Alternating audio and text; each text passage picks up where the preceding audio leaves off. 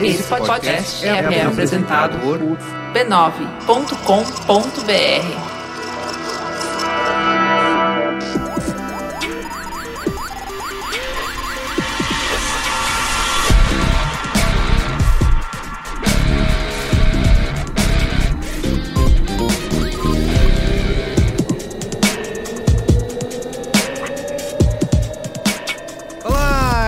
eu sou o Carlos Merigo, esse é o Braincast número 227. Estou aqui hoje com Cristiano Dias Boa noite, internet, boa noite, Brasil. e ele, o inigualável Luiz Gino. Jovem. Muito bem, estamos aqui de volta, né? Depois de uma semana de muitas emoções. Eu ainda tô vivendo aqueles momentos, sabe? Você não quer que acabe, né? Não quero que acabe. Não, quero quero que deixar acabe. acabar. Isso, Acontece, né? acontece. Mas aqui Copa, a Copa do Mundo tem isso. tem isso, né? Alguém falou, faltou o OEA. A gente podia ter colocado entre uma partida e outra, né? É verdade. Vamos Falaram na brincasteria. né? Isso, é. É, alguém falou na brincasteria, eu, eu, eu pensei, eu falei, não, cancela esse aí já, Isso. apaga. Caraca. Caio, receba novamente, refaça tudo botando, Botando o EA. É. em cada partida. Isso. Tipo, agora chegou a hora de performar contra a disrupta. Oea! Muito Ia bom, né? foda, né? Assim. Mas enfim, a Sabe vida o que, que é isso, né? Falta de planejamento. É, Isso, Planeje antes, né? Mas a vida precisa continuar, certo? Teve Copa, mas. Quando, quando fizer 10 anos, a gente pode lançar a versão Gold Edition Isso. do podcast. Remixada, Remixado, né? Eu é. tô me perguntando qual é o OEA da Rússia. Qual vai ser o OEA da Rússia? Nossa, não quero nem saber. Vai ser, vai ser violento. E é assim, ó, nesse programa de hoje, além de- do resultado, né, da Copa do Mundo, da grande final, com os votos dos nossos amigos ouvintes, vamos falar também sobre colaboração em ambiente de trabalho, certo? já É isso tamo- aí. Será que colaboração ajuda ou atrapalha? Por Será exemplo, que... fala em colaboração. Ah, Você não sabe, porque o rádio não tem imagens, mas nós estamos transmitindo essa, esse início de programa para divulgar o resultado da Copa do Mundo na Braincasteria Gourmet, olha só. É isso aí. fazendo um live aqui. E já rolou o comentário aqui do Diego Ayuso. Falando, droga, precisava estudar pra prova amanhã, cagou tudo. Muito bem. Mas então vamos pro comentário nos comentários? Vamos? Tem que ir, vamos lá. Comentando os comentários.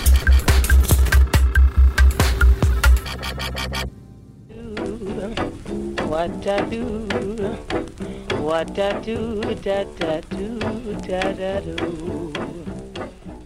Mas antes, Mas antes do comentário dos comentários, é isso aí. Você falou do nosso, da nossa incrível, magnânima, linda Braincasteria Gourmet. isso. E pra você fazer parte dessa Braincasteria Gourmet e estar ouvindo ao vivo, em tempo real, ao vivo e a cores. É, Só dá um dinheirinho na nossa mão aqui. Tirar o- Isso, nada tirar como o- capitalismo, né? Tirar o escorpião do bolso. Isso. Você pode fazer parte da nossa Braincasteria Gourmet apoiando lá no patreon.com barra Braincast ou no apoia.se barra Braincast a partir de 15 reais, né? Ou três cafezinhos aí por mês. Olha aí, se for no Starbucks é um. É, isso. O, como é que é? Rainbow Unicórnio. né? Unicórnio, exatamente. Unicórnio Frappuccino? Isso é um Meio. meio. Mas aqui, ó, tem três aqui membros do Braincast nessa mesa, um café pra cada um aqui no Olha mês. Moleza. Né? Porra, bicho. Você já faz parte da Brinquesteria, Melhor que isso, Quantos cafés essa, e likes essa linda. merece. Você pode ter acesso a todo esse conteúdo rico, né? riquíssimo. Que tem na nossa brinquesteria, participar, apoiar a pauta, né? Quando tiver os chamados, participar da nossa sessão aqui, comentário do patrono. Não, e saber que tá investindo na cultura do país, né? Isso que é o mais importante. Mais importante. Veja só, é a lei de incentivo à cultura Privatizada. privatizada da família B9, Olha aí. né? Porque tudo que a gente quer é privatizar. Porque a gente sabe quando a coisa tá no público, vira essa balbúrdia. Isso, Mentira. exato. Então é isso, vire um patrono através dessas duas ferramentas aí, Patreon e Apoia-se. Também temos que divulgar aqui a nossa família B9 de podcasts, com podcasts para toda a família, né? Todo dia praticamente um programa diferente. Hoje a gente tava tentando fazer a conta de quantos plays, quantas ouvidas a família Braincast já teve ao longo da sua vida e chegamos 3 trilhões. é Isso, exatamente. E aí a gente passou o New York Times. Passou no New York Times. Milhões, Que gazilhões. anda com tudo aí, né? Parece. Trilhões, eu quero aqui falar dos nossos podcasteiros. Ah, sim. Nossos, os membros da nossa família. Temos o É que são muitos que a gente sempre, sempre precisa, precisa consultar. a, a lista. É, eu falo, você acha que o cara lá da Netflix, lá, o Reed Hastings, sabe todos os. Ah, igualzinho. Não sabe, sabe, não sabe, não sabe. O cara A situação precisa- é bem parecida. Ted Sarandos lá não sabe quem, Não ele precisa sabe. consultar. É o cara aí. lá da HBO, o seu HBO lá, o Joe HBO. Joe HBO não ele sabe. sabe todo o programa que passa, ele precisa consultar. Então a Ele família só B9. sabe que vai ter, o, vai ter o programa do Gregório do Viver agora, Vai. porque é novo, tá? é novo, tá exato. Ele, ele fez o lançamento Porque e tal. senão ele teria esquecido também. É, exatamente. Então, assim, aqui no, como a família B9 também é essa família grandiosa e com muita variedade pra você, eu preciso consultar os nossos programas. Temos o Braincast, né, que você tá ouvindo nesse momento. Que é esse. O Caixa de Histórias. Não é Aliás, esse. existe um, um rumor aí de que Carlos Merigo vai participar do próximo. É mesmo? Caixa de Histórias, é. Eu prometi, o, o Paulo me procurou há um ano atrás. Ah, quero, mas eu tô lendo um livro. Espera eu terminar. É, você terminou.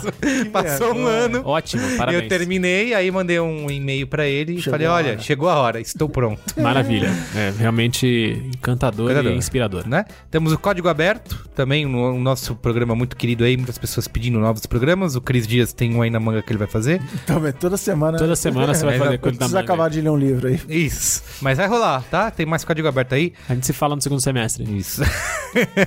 Temos o Mamilos, também outros dos nossos queridos, né? Um dos programas mais Sucesso, queridos da casa. sucesso. Queridos, sucesso. Mupoca, agora que o Luiz Assuda voltou de sua turnê global, ele vai voltar a Mupoca, fazer. Mupoca. Só que o agora- Thales tá viajando ainda ou já voltou? Já voltou. Já voltou também? já. Voltou todo mundo? Poca Transmídia. Pratinha e voltou. Storytelling. É isso aí. Temos Naruhodo, que é aquele programa que causa discórdia entre a família, porque toda hora ele está pitando, pode ser amante ou...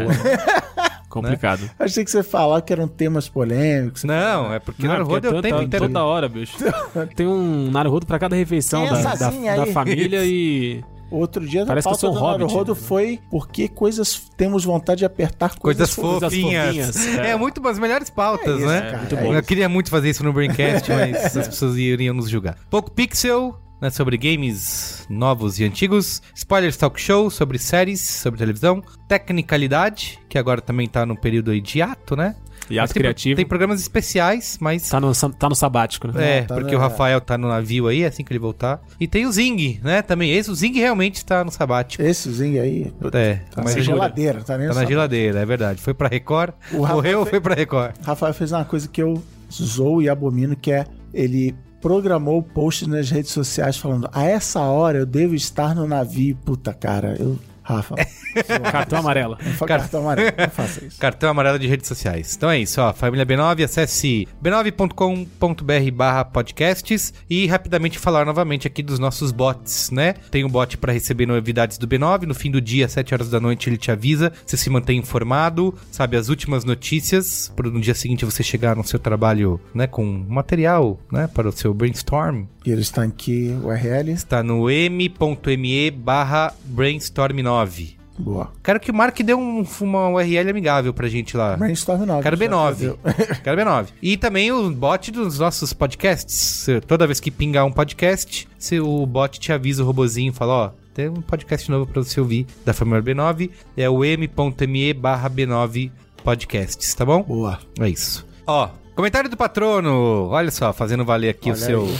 Nosso último programa foi o 226. A grandiosa, inigualável, emocionante Copa do Mundo de Buzzwords. Você já esperava o sucesso da Copa do Mundo de Buzzwords ou vocês ficaram Cara, ao fim impressionados? da gravação, eu contava com sucesso Contava com absoluto. sucesso. Foi, foi que nem a FIFA, ela olhou, pô, será que o Brasil vai, vai ser capaz de É. sediar uma Copa do No Mundo? início do programa, eu ainda tinha, Tinha minhas dúvidas. Mas ao Mas fim aí do quando programa... começou é É, isso, o EA, aquela malemolência, o povo brasileiro abraçando. Fuleco. Isso, aí fica, foi aquela emoção toda, né?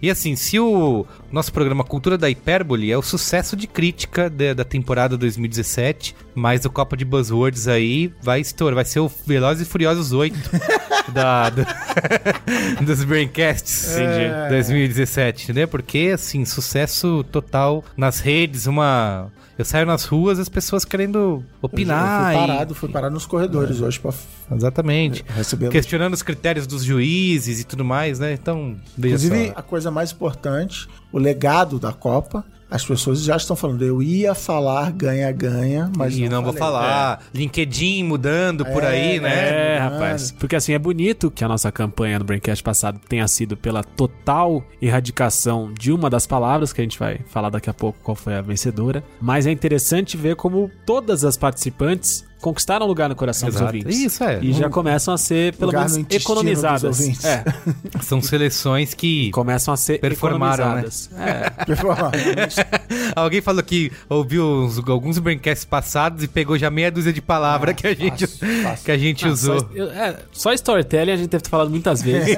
e assim, longe de mim querer acusar membros da, da mesa, né, de qualquer coisa, mas Lá vem. diz que tem uns membros aí do, de podcasts, né, modernos, É. que quando você vê a descrição do LinkedIn, assim, o que, que a pessoa é, você nem acredita, porque é, a- é quase uma Copa do Mundo sozinha É, de... Entendi. É o Jedi. É, tem rapaz. um ninja. Ninja Jedi com storytelling, transmídia, é complicado. Ai, ai, ai. Vamos lá então. Comentário do patrono Alex Vila Verde Fiel. Engraçado, não é esse nome, Verde Fiel, porque é uma coisa meio palmeirense. Transmídia, com- né? Transmídia. Transmídia. Palmeirense mais corintiano, né? Da Fiel ao mesmo Isso. tempo. Então, acho que a mãe deveria ser palmeirense, pai corintiano. É ou... Faz sentido. Faz sentido, né? Só pode ser isso. Provavelmente. Provavelmente. Então ele mandou o seguinte aqui: a conversa era a mais agradável possível. Entre as piadas do Higino e as gargalhadas do Yasuda, alguém fez um comentário discreto. Sutil como um jogador que levou o disruptivo à final do campeonato, fazendo referência a um dado site que pisca, surgiu no jogo passado o comentário que decidiria a competição. Sim, senhores. Acho que foi o próprio Yasuda que fez o comentário que decidiria esse campeonato. Campeonato já foi decidido no jogo passado. Foi algo do tipo: meritocracia é uma palavra má, ruim. A meritocracia é para o Brasil o que o sonho americano é para os Estados Unidos. Uma tentativa de convencer as pessoas de que tudo depende do mérito. E sabemos que não é bem assim. Disruptivo, apesar de ser uma palavra extremamente irritante, principalmente quando pronunciada pelo Luciano Huck, não causa danos tão graves quanto a meritocracia. Por isso voto na meritocracia como campeã. Um grande abraço e muito obrigado por toda a contribuição de conhecimento que vocês têm compartilhado conosco durante todos esses anos. Então Queria aí, esclarecer que não é disruptivo falado pelo Luciano Huck, mas por pessoas que têm o mesmo sotaque do que é Luciano Huck, é verdade. Exatamente. O que é muito mais profundo do que Muito isso, mais né? profundo. É. Tá. Talvez seja precipitado dizer se é melhor ou pior, mas é grave. Mas é... Quem quer ler o comentário longo aí? Não, eu não. Deus me livre esse Vai comentário lá, eu cortei gigante. pedaço, hein? Olá, bancada maravilhosa do Braincast. Primeiramente, peço para não ser identificado porque este e-mail servirá também como um desabafo profissional. Tudo bem, você não será identificado. A gente vai te chamar de GC. João, João de Bauru. É, a gente vai te chamar de GC. Pode ser? Tá bom. Hoje, moro e trabalho no norte de Minas Gerais, em uma cidade com a qual aprendi a conviver, mas amar. Bem, amar ainda não. Aqui, todo empreendimento é um novo conceito em algo. Entendo que moramos em um país de terceiro mundo. Entendo que Minas Gerais, o estado em que eu nasci, sou mineiro, não é a vanguarda paulistana. Entendo que a cidade em que moro está longe de grandes centros. Juro que entendo. Ainda assim, algumas coisas me incomodam bastante por serem totalmente desnecessárias. Mero preciosismo que não quer dizer nada. Vamos aos fatos buzzwordicos. Após trabalhar um tempo fora, retornei à unidade em que estou hoje e o chefe do meu chefe disse que me sentia um pouco ansioso. Até aí tudo bem, feedback bacana, só que ele me chamou para uma sala, pediu para abrir o YouTube, o meu notebook, digitou letra por letra: use filtro solar. Cada letra foi um soco no baço. Eu não queria acreditar que aquela cena se descortinava em frente aos meus olhos. Enquanto eu era tomada pela vergonha alheia, ele se acomodou em uma cadeira ao lado, impedindo que eu usasse meu tempo de forma produtiva. E aí, não tive saída. Meus próximos sete minutos de vida foram ouvindo Pedro Bial pela duocentésima nonagésima quinta vez. E dessa vez, cara. nem era em uma palestra motivacional. Era na vida real do meu trabalho. Isso pode ser considerado assédio no trabalho, né? o seu chefe te Cara, obrigar. eu já vi a gente se processar por menos. Número 2. Nesse meu retorno, comecei a liderar um projeto que tem na equipe um antigo gerente da empresa, o qual foi gentilmente rebaixado a um cargo técnico com nome pomposo. Não foi difícil entender o Famoso porquê. ca- Não, eu ia falar caiu pra cima, mas ele caiu. Subiu pra baixo. Subiu o pra baixo, Subiu é. pra baixo. Não foi difícil entender o porquê da movimentação do sujeito. Quando contratei uma estagiária para o projeto, logo no primeiro dia da menina, ele a aconselhou a ler O Monge e o Executivo, um livro que mudou muito a forma como ele enxerga o ser humano. Palavras do próprio. Eu não sabia aonde esconder meu rosto. Tá foda, hein? tô gostando, tá tô pegando gostando. fogo, bicho! Tô gostando. 3. Meu chefe direto é um cara bacana, como todo ser humano tem características próprias, aquelas que costumamos chamar de qualidades e defeitos. O problema é que toda e qualquer vez que temos um evento, reunião, dinâmica, etc., que envolva autoconhecimento, ele sempre menciona que o maior defeito dele é o perfeccionismo. Braincast 224 Feelings, né? É. Dói no estômago, mas piora. Os colegas do departamento já tratam isso como um fato, sempre mencionando como nosso chefe é perfeccionista. Caralho, não basta o clichê existir, ele é bem aceito e passa a integrar o imaginário fático do local. Isso, entre outras coisas, faz me questionar se estou sendo intolerante ou se fiquei maluco. Afinal, só eu enxergo algo em meio a um grupo de 20 pessoas? Devo estar errado. Até aqui, narrei fatos esporádicos que aconteceram ou acontecem poucas vezes, mas nada se compara ao que tenho que ouvir de 3 a 5 vezes por semana. Número 4. Vinheta número 4. câmera 2, câmera 2. Eu até gosto da ideia do design thinking. Li o livro da IDEO e tem muita coisa boa ali. Na minha área, há um cara que é considerado o representante master do design thinking. Já fui a workshops dele. Ele junta a galera, distribui post-its, solta um brainstorm com uma playlist rolando ao fundo, geralmente internacionais mais tocadas de 2017, direto do YouTube. Depois compila tudo que o pessoal escreveu e pronto. Tá feita a ideação. Sim, senhores, porque melhor do que a versão em inglês, ideation, é a versão em português, que mistura ideia mais ação. Quem me dera eu ganhasse um real para cada vez que esse cara já convidou alguém a pensar fora da caixa, ou disse que quem discordava dele só o estava fazendo porque se tratava de uma quebra de paradigma. Haja coração, amigo. Número 5. Não sei se é só aqui ou se é em toda empresa, mas o maior puxa-saco do chefe justifica tudo o que ele faz com sinergia. Exemplo: é melhor a gente trocar o departamento para o andar de cima porque vai haver mais sinergia. Sinergia aqui se tornou um conceito indeterminado, usado para dar contornos de razão ou lógica ao que foi decidido discricionariamente. Para não responder porque sim, usa-se porque há sinergia e beleza. Número 6. Nada me deixou mais triste do que a derrota prematura do Alinhar na Copa do Mundo. Eu fui um dos únicos que defendia o Alinhar, não foi? Não, não foi não. O Alinhar foi bem defendido, né? Não foi, é verdade. Deixa pra lá então. Eu estava torcendo apaixonadamente pelo Alinhar, porque não há nada que eu queira ver erradicado da Terra tanto quanto este verbo e seus derivados. Às vezes tenho certeza que uma certa colega de departamento é um robô saído daquele filme Inteligência Artificial e que esqueceram de atualizar o software de vocabulário dela. A moça não forma uma frase sem uma buzzword. Só que o problema maior é que o range dela não tem as 50 que range, disputaram. range. Ranger. Ó, você tá cuidado aí. Não tem as 50 que disputaram a Copa do Mundo. Só tem feedback, alinhar, compartilhar e escalar. Sendo que alinhar é a condição sine qua non para que ela sequer forme uma frase. Lembra na aula de português quando a professora ou o professor te ensinou que frase é o que tem sentido? A explicação alternativa, a tese de ela ser um robô, é que na escola dela ensinaram que a frase é tudo que contém um derivado do verbo alinhar. Agora é esperar que no ano que vem alinhar venha forte e seja erradicado, antes que a minha sanidade vá por água abaixo por aqui. Observação final. As pessoas que citei acima são diretamente responsáveis por atentados atrozes à língua lusitana cotidianamente, tais como seja, esteja e o clássico pra mim fazer. Esse é um por minuto. Ufa, foi libertador escrever este e-mail. Abraços e até uma próxima em que eu possa me identificar. Um grande abraço à amiga ou amigo que mandou essa, esse e-mail. desabafo aí. Esse desabafo foi divertido de ler. E a gente tá aqui pra isso. A gente tá aqui pra isso, exatamente. E a gente sofre um pouco também, como essa pessoa aqui. Eu queria dizer antes do, do resultado e pegando o gancho desse comentário aí, que está tendo, para você amigo ouvinte, aí tá tendo uma discussão interna aqui, uma, uma guerra partidária, se haverá um outro, se ano que vem vai ter uma nova Copa do Mundo, É ou verdade. se só daqui quatro anos, porque eu particularmente acho que um dos charmes da Copa do Mundo da FIFA, É, ter de 4 a a 4 segunda anos. melhor Copa do Mundo do mundo, é ter de 4 em 4 anos. Lógico. É isso aí. Mas fica aí, enquanto decidimos isso, ajudem a gente a decidir, mas mandem palavras que eu, durante a semana, lembrei e, e fui apresentado a palavras que fizeram falando como expertise, Exato. por exemplo, Eu vi hands-on, alguém falou. hands-on. Ah, Seria uma boa. É, então, assim, Eu gosto, eu gosto muito quando o expertise vem acompanhado de know-how. Quando a pessoa fala, Não, porque tal, sei que lá, tem o know-how e o expertise. É. Tá, você tá falando duas coisas iguais, cara. Sinônimo. Alguém falou num, num dos comentários aqui que um dos ouvintes mandou, que não foi selecionado, ele citou Somebody Love. Somebody Porque ele love. tem escutado muito, muito esse, love. essa palavra dentro de- do ambiente corporativo. Jura? É, é. Mas como assim? Mas somebody love é uma, é palavra extremamente positiva. Vamos fazer Só que não. Vamos dentro da, um da love. empresa, vamos fazer um somebody love? Caô, é lá no Rio é o caô. É, é complicado, né? Não, não sei, gente, porque o somebody love, ele justamente ele é uma crítica a alguma coisa... Uma Não, mas ele sei tava lá. dizendo, vamos fazer um somebody Isso. love, ele tava falando como se fosse uma coisa boa. Exatamente. Vamos dar um jeitinho aqui pra.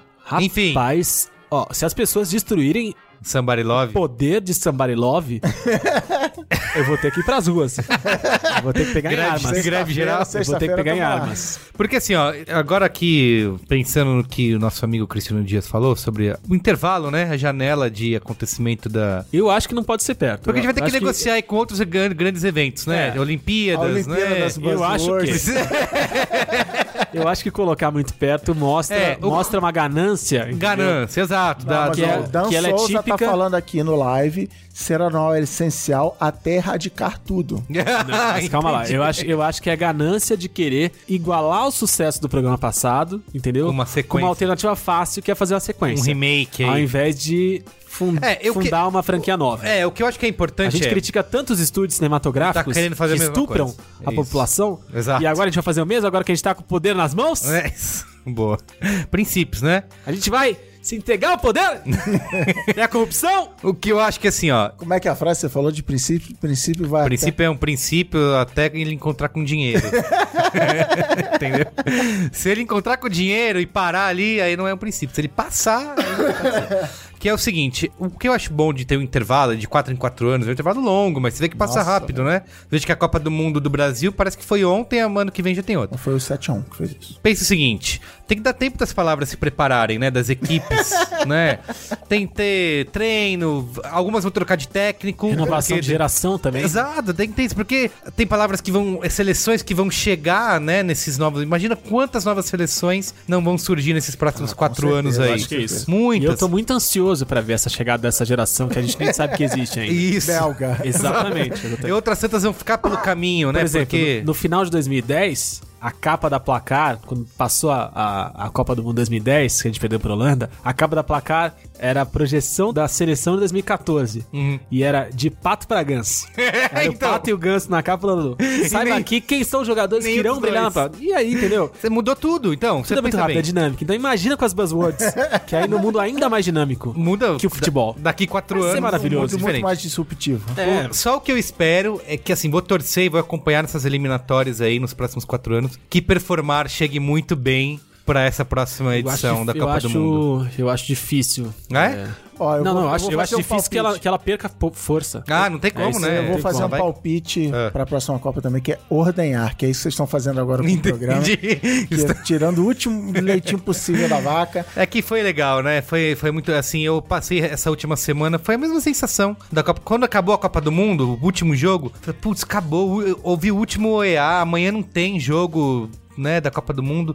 Quando você acaba... pensando como é que o Led Zeppelin se sentiu quando lançou o disco 4, né? Isso. E agora você sabe. Exatamente. Você sabe. Exatamente, foi isso.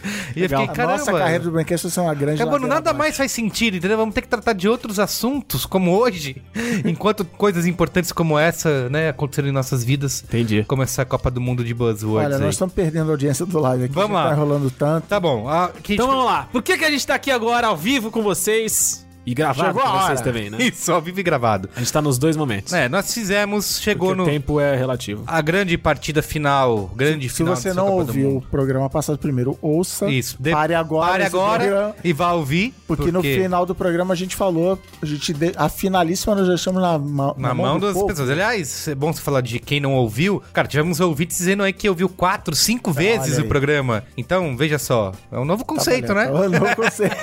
um novo conceito em podcasts.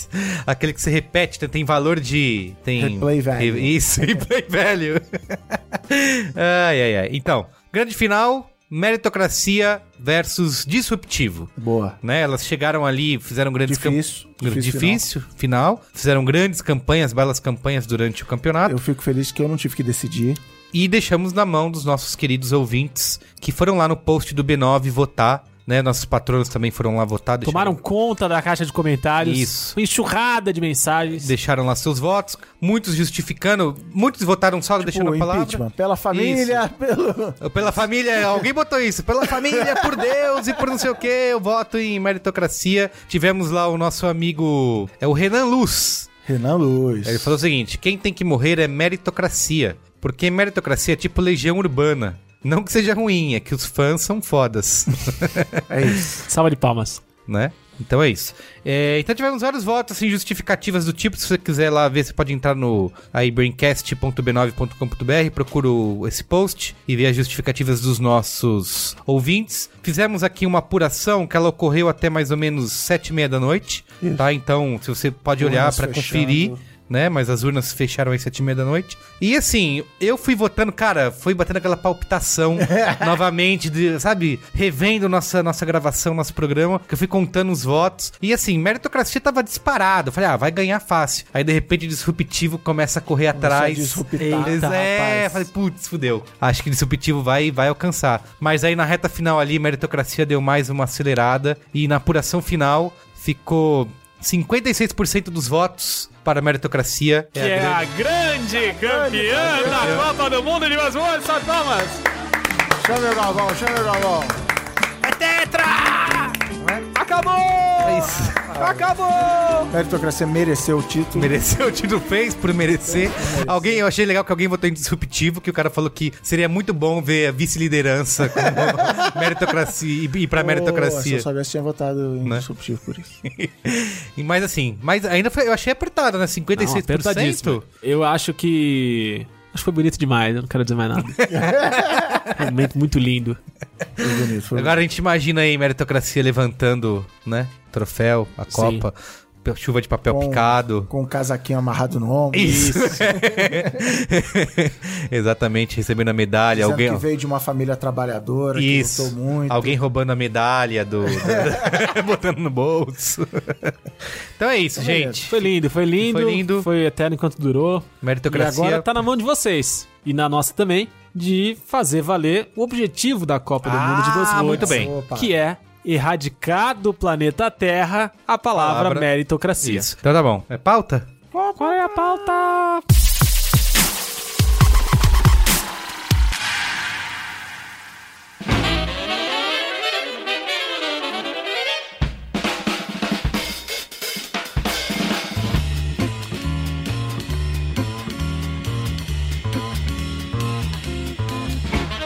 Colaboração, né? É uma farsa. Eu mandei o link pra gente discutir. Teve um texto que saiu aí numa das grandes publicações mundiais. Eu, em vez de dar os créditos, né? Tô roubando aqui a pauta do nosso amigo. Deve ser algum John Não, foram várias. foram- Macintosh da vida. Mas não foi, não foi numa, numa publicação só, não foi, numa- não foi num, num portal só, a gente foi impactado Fez por... uma curadoria. Uma curadoria. Exatamente, a gente fez uma curadoria. e a Essa não gente vale tapa na encontrou- cara. A gente encontrou em lugares diferentes esse mesmo debate Exatamente. e ele fez sentido pra gente, especialmente porque a grande maioria das pessoas envolvidas nesse grande projeto que é o Braincast e com toda certeza todas as pessoas que estão aqui na mesa hoje, muitos de vocês aí em casa já passaram por situações que te fizeram questionar o quanto a colaboração no ambiente de trabalho, o quanto modelos disruptivos de, de arte- pode, pode falar ainda. né? Disruptivos não foi eliminada, né? Mas Ah. como vice-campeã. É, É, o, quanto, perigoso. o quanto formatos modernos, que teoricamente. Formatos arquitetônicos mesmo, formatos físicos de organização de ambiente de trabalho, que teoricamente tem que ser. Teoricamente fomentam a colaboração e assim incrementam a produtividade e elevam os números das empresas às alturas, são, no final das contas, Isso. mequetrefes. E aí é um texto bem polêmico dizendo que colaboração, na verdade, é um mito, que ela favorece a mediocridade e não é... Não a excelência não a dos excelência, projetos. Exato. E acaba sobrecarregando as pessoas que são mais competentes. E um dos grandes baluartes, né, dessa colaboração, eu vivi isso na prática, na pele, que são os ambientes abertos de trabalho, né? Isso foi criado, começou na Alemanha em 1900, na década de 50 ainda, mas nos anos 90 isso virou uma grande tendência das grandes empresas no mundo. Diz que hoje nos Estados Unidos que 70% dos escritórios das empresas são abertos, né? Um, é um- foi uma tendência de arquitetura que acabou pegando e- e as empresas acabaram adotando porque justamente porque favorecia, dizia-se que isso favorecia o ambiente de trabalho colaborativo. Que com a, com a comunicação mais, mais simples e mais tranquila que aconteceria nesses ambientes abertos, também as ideias Hum. e a luz do sol Isso. Passaria pelos corações. Exatamente. A gente que vem desse ambiente de publicidade, agência, a gente vive isso ainda mais intenso porque parece que só existe agência existe- desse jeito. né? É, eu, que- o que eu, di- comecei dizendo que eu vivi isso na pele é que é o seguinte, quando eu tava trabalhando em agência ainda, eu comecei num, nesse modelo que era fechado, que tinha salas, departamentos diferentes, cada um no seu quadrado, né? Os departamentos... Tem Até hoje, os departamentos, cada um no seu quadrado tem. Não é, mistu- não é misturadão. Então, calma, é aí que eu vou chegar lá. Aí entrou-se nessa de que ah, o- o- os chefes tinham viajado nas a- as agências mais descoladas ao redor do mundo. Essa- todas essas agências que piscam, eles foram em Londres, Nova York, Nananá, Califórnia, e chegaram com várias ideias de que a grande tendência, todas as agências tinham em comum esse ambiente aberto e colaborativo, e todo mundo se ajudava e tal. E o que, que eles fizeram? Uma grande reforma na agência, quebraram todas as paredes, os departamentos que eram divididos, por exemplo, o planejamento ficava no andar de cima e a criação no andar de baixo, eles botaram tudo junto e ficaram todos os departamentos juntos, num grande espaço aberto. E assim, isso foi um, um, um- choque, né? Porque todo mundo vinha daquele ambiente silencioso, onde você tinha essa privacidade, né? Tinha esse sossego, esse silêncio, e de repente virou o que virou, que foi uma grande zona, né? e isso, vi- obviamente, a agência continuou assim durante todo até eu sair de lá ela ainda era assim, mas ela gerou protesto de muita gente, porque tudo aquilo que parecia moderno, inovador e colaborativo, na verdade, acabou atrapalhando, porque o que que gerou? Além do barulho, por exemplo, tinha barulho, né? Aí todo mundo começou a trabalhar de fone de ouvido, e aí o fone isolava mais as pessoas. Eu lembro que eu tava sempre com fone, e alguém vinha me chamar, eu ficava puto, sabe? Ah, eu tô aqui com meu fone, não sei o quê. É... Como você ousa parar, Parar. a minha música? Ah, É. eu, eu recebia bolinhas de papel e tal. Não, e você nunca tinha esse momento de, puta, agora eu vou sentar, eu vou escrever. Cara, eu sou muito chato, assim, eu não consigo escrever, pensar, nem ouvindo música. Tem gente que trabalha, eu, ve- eu vejo relatos disso. Ah, eu ouço, ouço Braincast no trabalho. Cara, Nossa, pra mim, não. inviável. Eu não consigo. Vou escrever alguma coisa, assim, eu consigo com música instrumental, eu consigo, né? Mas o ideal é silêncio. Então, assim, aí tinha. Aí não, você nunca tinha esse momento, né? Aí você botava o fone, só que alguém queria falar com você, aí te cutucava, o cara do lado reclamava porque a música do seu fone tava muito alta. Então, assim, virou um caos total. E uma outra coisa que virou problema é que, como as pessoas queriam é, ter esse momento de, de sossego pra pensar em alguma coisa, fazer uma reunião, começou a sobrecarregar as salas de reunião. Não tinha mais sala de reunião disponível. Viravam, isso virou um, um- virou um lance dentro da agência, virou uma briga. Porque o cara queria fazer. Às vezes estava fazendo uma reunião de, sei lá, de brainstorm, de alguma coisa. E aí ficavam puto porque chegou o cliente, não tinha lugar pra botar o cliente e tal. E isso que virou. As pessoas começaram a usar muito esses espaços, então, enfim, não, não, não deu certo, né? Não,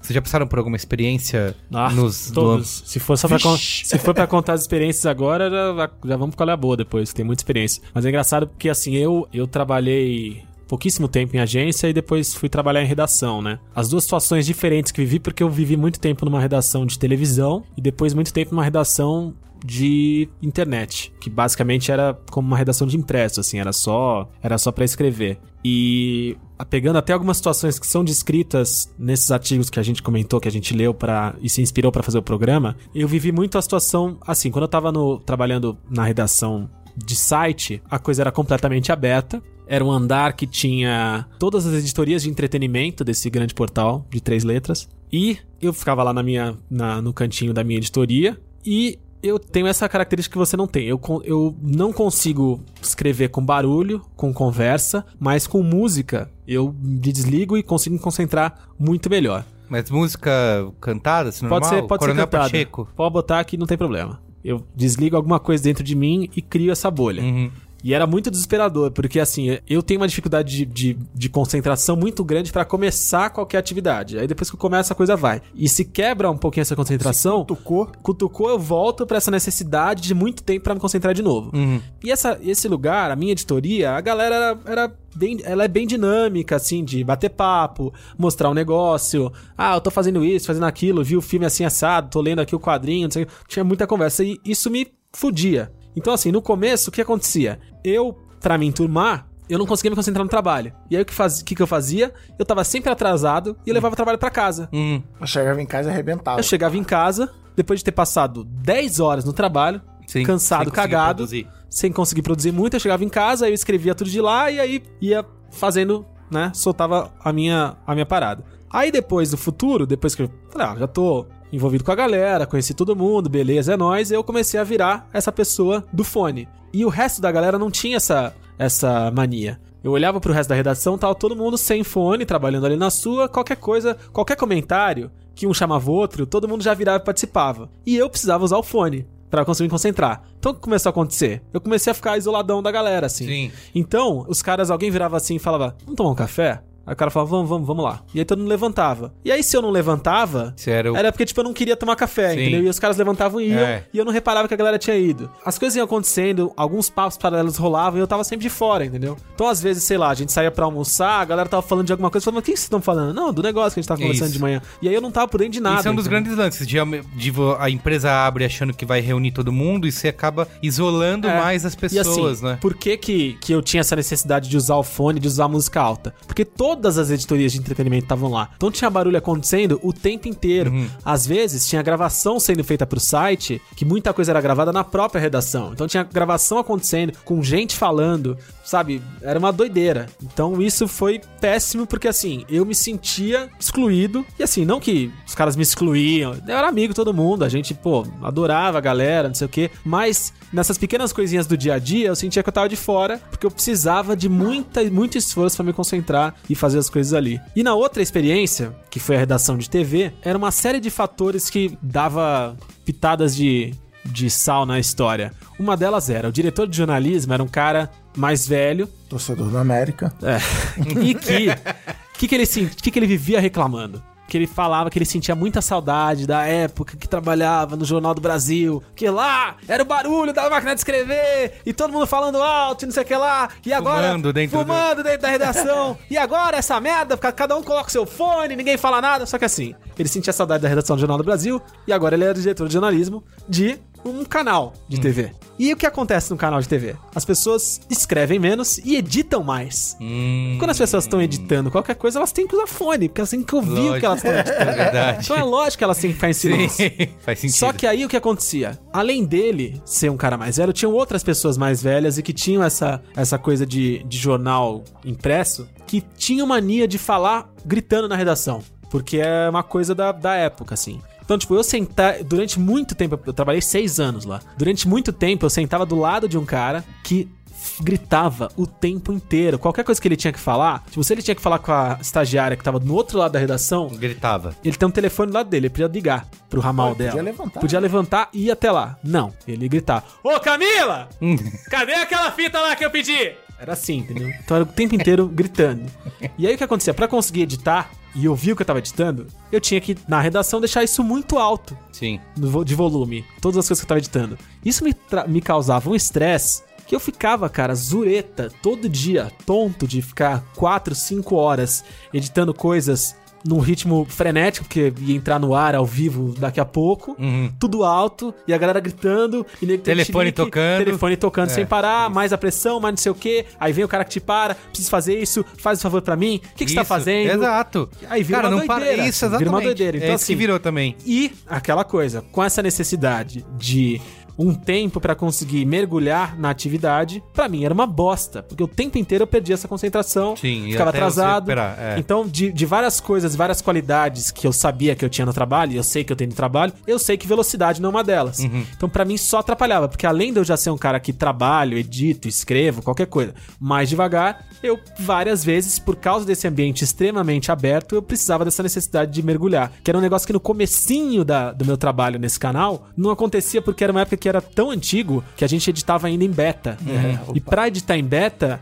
a gente tinha ilhas de edição exclusivas é, e muito bem fechadas e bem privadas, assim, que eu entrava, fechava a porta, ficava só aquele, aquele barulhinho Do ar-condicionado. do... Não, das Um- máquinas de um- beta. Um zoomzinho. Aquele, zuni, aquele zunido, né? E aí eu ficava ali editando aquele barulhinho de fita, era quentinho e tal. Nossa, cara, eu lembro desses, desses tempos como se eu estivesse no útero. Era maravilhoso, assim.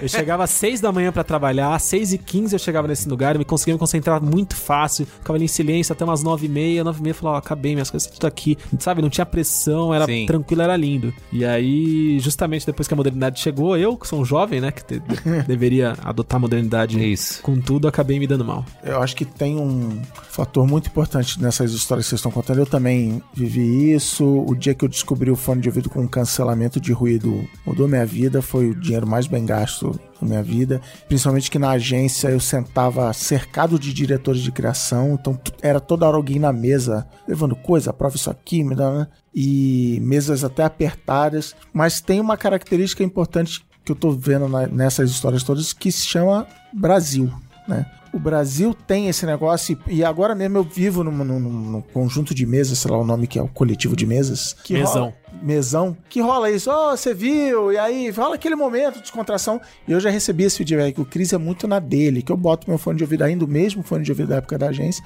e fico lá fazendo, sei lá. Às vezes tô no chat com vocês, mas ninguém sabe disso. E eu não participo dessas conversas porque eu tô ali focado em seja lá o que eu tô fazendo. Mas acho que comparado com eu já fui em escritórios fora do Brasil, principalmente nos Estados Unidos, é um esquema diferente. As pessoas conversam, as pessoas vão, levantam pra tomar café e tal, mas é uma bolhazinha pessoal melhor, assim, de- inclusive, por exemplo, respeitando o fone de ouvido, de que o cara tem que ter concentração e tal. Sem interromper, é isso? Eu sou. É, eu acho que eu, eu acho que interrompe menos. Eu, a princípio, sou a favor desse ambiente aberto. Acho que essa troca de informação de, no ambiente criativo é importante. Mas porque também eu penso o seguinte: a gente está muitas vezes pensando nesse ambiente aberto versus um mundo, vamos chamar assim, Don Draper, que tinha as duplas de criação tinham salas onde eles bebiam, fumavam, faziam amor consigo mesmo e tal. E no meião ficavam as secretárias ali datilografando os negócios Sim. todos e tal. Mas o meio do caminho, a realidade que a gente tinha até essa onda do escritório aberto eram as famigeradas baias. Bias. é. E eu, por exemplo, quando eu comecei a trabalhar com a Coca-Cola como cliente, já era um ambiente super legal, era uma, um ambiente que eu acho talvez até o ideal, que é a baia baixa, assim, que Sim. você vê o cara da frente, Uhum. mas tem até uma pra você pendurar a foto do teu filho. Não, e tem tal. uma, priva- uma coisa que a gente não falou, desculpa te interromper, Cris, mas que é a questão da privacidade, né? Privacidade, é. Que assim, ficar todo mundo de olho no que, querendo ou não. E aí você tá lá, sei lá, mandando e-mail, você entrou no. Eu lembro que, cara, isso, isso gerou na agência, assim. Eu trabalhava na agência com internet, com mídias sociais, e estar no Facebook ou no Twitter era um lance que as pessoas que trabalhavam em, em áreas, em, em cargos mais tradicionais, digamos assim, olhavam e não entendiam por que esses caras estão É. o dia inteiro na internet. Eu passei, eu passei por isso na época da, da redação do canal de TV. Pra mim, era completamente natural. Pra galera da minha época, e assim, é, era- já era um, um período em que a redação era lotada de estagiário, que é barato. E aí. Tinha isso, essa galera ficava no, no Facebook o dia inteiro com ele aberto ali, a aba aberta, abre, dá uma olhada, bate um papo. Muitas pessoas, inclusive, usavam o Messenger no Facebook pra bater papo sobre trabalho mesmo. Sim. Mas o pessoal ficava. Começou a ficar invocado, começou a ficar invocado. E aí, olha só qual foi o estopim. O Marvel Avenger, não sei o que lá, blá blá blá, que era um joguinho no Facebook que eu e mais dois caras jogávamos lá. E, e justamente era uma época que eu e esses dois caras, eram outros dois estagiários, era uma época que a gente se matava de trabalhar lá. A gente ficava mais do que o nosso horário, tipo, a gente entregava coisa pra caralho. Então, era uma época que, assim, não podia reclamar de, de, Sim. de falar, ó, vocês não estão entregando, vocês estão atrasando. Não, não podia. E aí, por causa dessa merda do jogo, teve uma reunião e falaram que iam proibir, que, de proibir o Facebook. E aí proibiram. E aí acho que ficou, sei lá, duas semanas proibido. E tava atrapalhando o trabalho. Lógico. Que é falou, cara, assim. tá atrapalhando, bicho. A gente precisa disso também pra, pra ver trabalhando em notícia, empresa de mídia, lá, não tem tá como, né? É. E aí desbloquearam, mas aí falaram, ah, mas por favor, parem de, de Não, rolou isso o de. aí. A gente tava.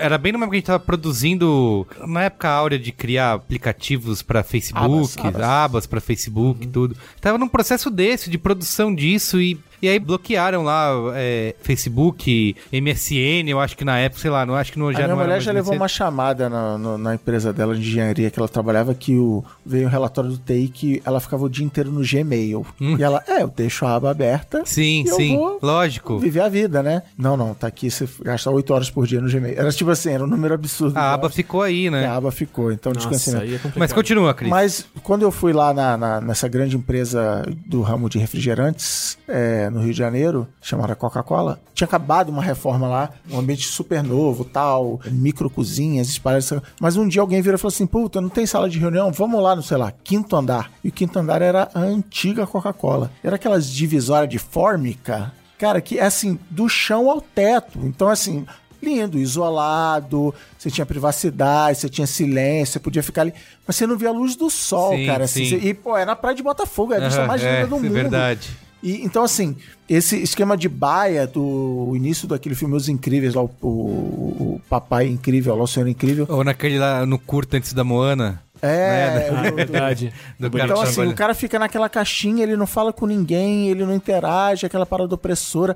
O nome em português é animal, que é baia, que é tipo onde o cavalo e o jumento fica Sim. lá preso. Então, assim, eu acho legal, mas pra mim, meu cinismo, ele me diz também muito assim: esse negócio de ambiente aberto foi ótimo para as empresas economizarem espaço, Isso. metro quadrado, né? Aham. Na agência onde eu trabalhava, cara, era, era mega colado, era tipo cotovelo com cotovelo. Você ali não tinha. uns- Hoje a minha mesa é, é uma do lado da outra, mas eu consigo. Tem um espaço ter, maior. Né, um- uma canequinha, minha garrafinha d'água tal, dois monitores, aquelas coisas. Mas é, foi uma economia de, de espaço grande. Mas, de novo, eu ainda acho que respeitando, acho que ainda, a gente ainda tem que achar esse jeito de respeitar o tempo de cada um. Eu ainda prefiro esse ambiente aberto. E, dica-se de passagem, eu tô até aqui com a minha lista, que com a minha lista não, né? Quem me dera. O André Passamani, já participante de Braincast aqui, publicou um post essa semana falando das cinco maiores empresas do mundo, comparando 2006 com 2016, ao fim de 2006 com o fim de 2016. E aí era, em 2006 era empresa de petróleo, era General Electric, bancos e tal. E agora na ordem são Apple, o Google, né, a Alphabet, a, a holding, Microsoft, a Amazon e Facebook. Todas as cinco empresas usam, não só usam o sistema de escritório aberto, como a Apple, por exemplo, desenhou um campus do zero agora, que vai ser inaugurado a qualquer momento. Disco Com a viagem lá do, do Steve Jobs, da, da Pixar, dos ambientes, para as pessoas se encontrarem. E aí eu acho que a Pixar é um, é um exemplo legal dessa de ambiente aberto, assim. Os criativões da Pixar têm salas privadas, é só o cara com o computador e o cara faz a decoração muito louca dele e tal. Mas, tipo, para ele ir no banheiro, para ele comer, ele é obrigado a passar por lugares Ah, onde sim. ele vai encontrar com o cara do outro filme, do outro departamento, disso, daquilo. Então, tem momentos de isolamento que é tipo isso, cara, preciso escrever o roteiro, preciso animar aqui a carinha do, do Buzz Lightyear, mas ele.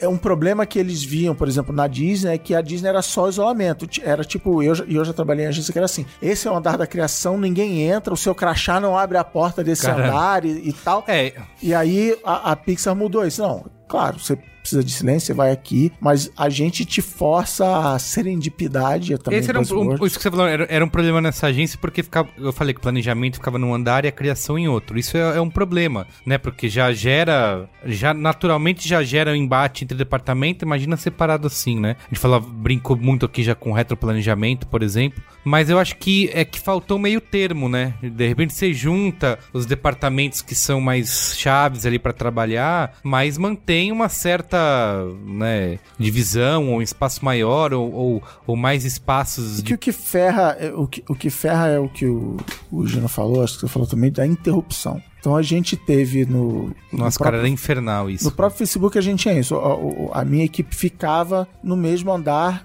das pessoas com quem a gente trabalhava no dia a dia, que era a equipe de vendas. E acontecia isso toda hora, de alguém virar lá, em vez de gritar que nem o cara, levantava, em vez de mandar um e-mail, em vez de. Pô, Gino, Sérgio, posso vamos perguntar lá. pra você um negocinho É, rapidinho? Você pode falar rapidinho? O que você tá fazendo? rapidinho, Pode tá? falar rapidinho. pra- E eu trabalhava com um chefe que eu vi, eu sentava do lado dele, sentei do lado dele por um ano e meio, e ele falava, não, agora eu não posso. Eu falava assim, eu queria ter essa arte desse cara. É. Até porque pra mim era o famoso assim, bom, já interrompeu, já perdi o flow do bagulho, Sim, agora vai, agora faz o que você faz. E aí numa das reformas que teve, a- o, o Mauro, que já participou aqui, ele falou, não, a gente vai pro outro andar. E cara, isso pra mim resolveu a vida, assim, porque criou uma, colocou uma escada de barreira entre, será que vale a pena? Continua, a galera continua indo lá, pedindo opinião, perguntando onde tá, mas diminuiu pra caramba. Então você botou uma um impostozinho, uma taxa de que. E teve uma época que foi pior, porque a gente sentava no mesmo andar que os caras junto do financeiro. Então era direto a galera. Ô, cadê meu cliente? Libera a linha de crédito, aqui. Cara,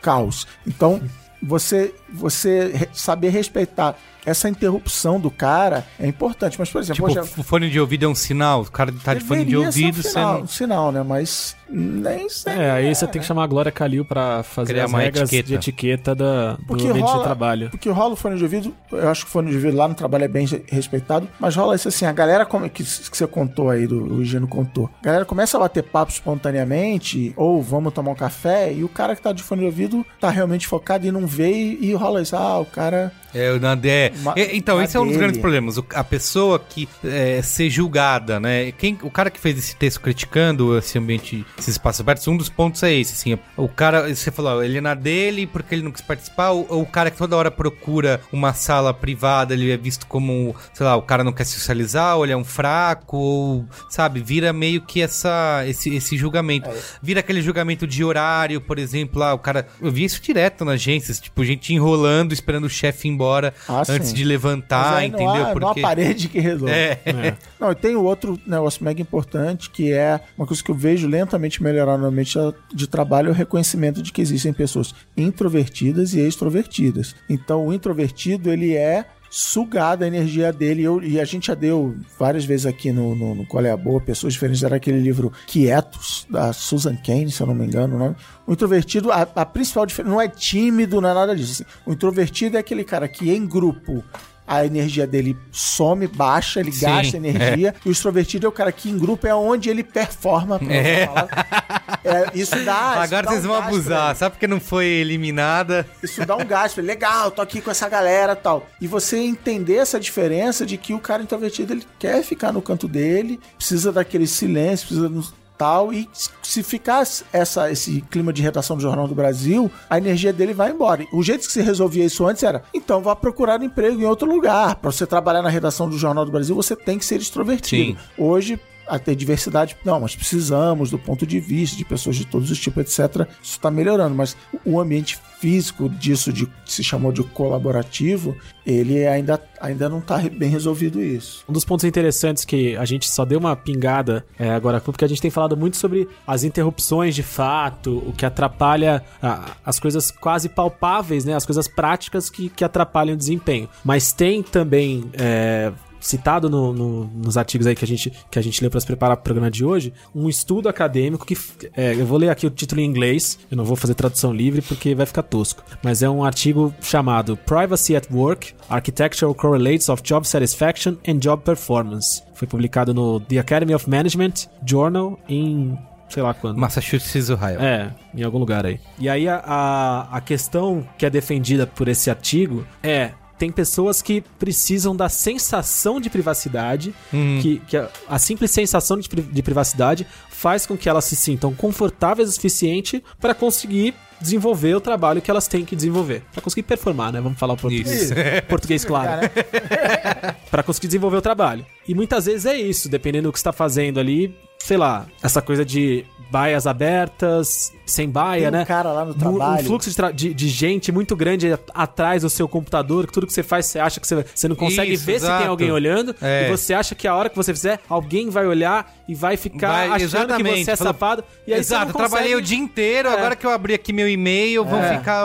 E aí essa sensação te prende, Isso, te amarra, te deixa energia. doido. Então assim, a pessoa quando vai trabalhar em casa, se sente melhor, sente que tá com privacidade, e aí consegue trabalhar melhor. Pede pra ir pra uma salinha fechada, sai um momento da, da redação ou do lugar da agência, da sala comunal lá e fala, ah, vou, na, vou na sala de reunião ali, ficar um pouquinho ali que eu preciso pensar no negócio. Mas por Porque outro o lado- senso de privacidade, essa coisa, né, essa coisa etérea, dá conforto. Por outro lado, você ter uma sala cria uma barreira e isso é pode ser uma coisa boa uma coisa ruim. Então já ouvi várias histórias de, de caras que trabalhavam em agência, foram promovidos a diretor de criação e, ah, agora você é diretor de criação, você tem uma sala. Tem uma salinha. E ele, e ele falou, tanto no, como diria o Faustão, tanto no pessoal quanto no profissional. Primeiro, no nível pessoal, ele foi isolado, ninguém mais chamava pra almoçar, ninguém. Ah, agora o cara é chefe, mas assim, não vou lá na sala dele. E no profissional tem a ver com isso. Não, não vou lá interromper e, tipo, cara, meu, mas o meu trabalho é dirigir o trabalho de vocês, é receber, então, é isolar. E aí eu escutei uma história de um cara que acabou sendo CEO da agência onde você trabalhou, mas você não trabalhava mais que ele era o CEO da minha agência e ele ficava num andar separado. Que não, ele é o CEO, ele vai ter essa puta Sim, numa sala sim. aqui. E a secretária dele falou assim: o dia que ele foi promovido a CEO, que ele saiu do chão de fábrica da criação e foi pra lá, ele murchou. Sim. Ele virou aquele cara sozinho numa sala. Depois ele até puxou um cara pra dividir a sala com ele e tal. E quando ele foi pra outra agência, a condição dele foi: eu quero ter uma mesa no meio da criação. Mas esse- ele é o cara que grita, ele é o cara Sim. que fala, que Ele é o cara que, é, você falou, extrover... É o extrovertido máximo. que a... Que sabe, a... sabe em quem eu pensei do- quando você falou essa coisa do, do chefe ter uma sala separada e as pessoas não irem até lá interromper e quando tem que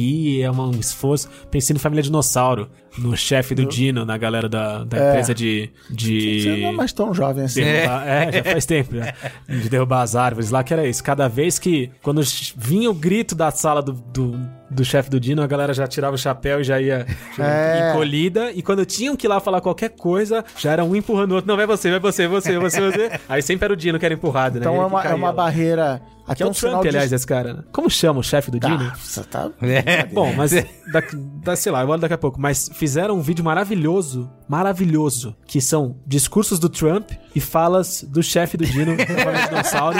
E é bizarro, porque nos discursos oficiais que são escritos, tem frases inteiras dele. Ué, ele usou a frase do Inteiras, Bane, né? inteiras. E esse e tem, e tem um episódio, e tem um episódio que ele vira presidente do, Ah, é. do negócio dos dinossauros lá e puta, assustador, é maravilhoso. Manda o link Tem aí. um cara lá do trabalho. Uh, I was born. Oh, challenge me. Only me. Only you. Esse é o quadro do Braincast que vem, que surge de vez ou outra, que é de imitar, imitação do Bane. É legal que ele Fazer sempre a Copa do Mundo de, surpresa. imitadores do bem. Próximo programa.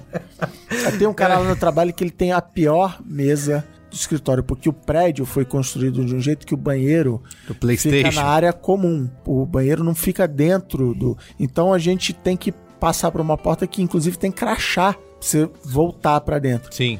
E então toda hora alguém a, Tá passando ali. bola, Plá, plá, plá, plá. É. E o cara senta do lado. Eu, falei, eu exato. jamais conseguiria Então, isso é uma coisa aqui. que o ambiente aberto também causa. Que, por exemplo, a gente, ah, sentado na janela. Porque só tem aquela galera na janela É, eu- e o resto no. Eu, particularmente, eu, eu digo Você é o que cara que tenho tá. o a melhor mesa do Facebook Então, Brasil. Está você- em meu nome, a escritura. Depois tu fica com a orelha quente a e orelha- não sabe Não, por quê, não entendeu? Por causa de coisas inveja, como vai essa. Eu peguei. A galera fala, ah, tem uma vaga aí numa outra equipe. Não, mas eu vou perder essa mesa aqui. Isso, eu, vou- Eu não não vou ficar aqui. Ó, o, o chefe do Por quê? Dino Por é o senhor minha- Richfield.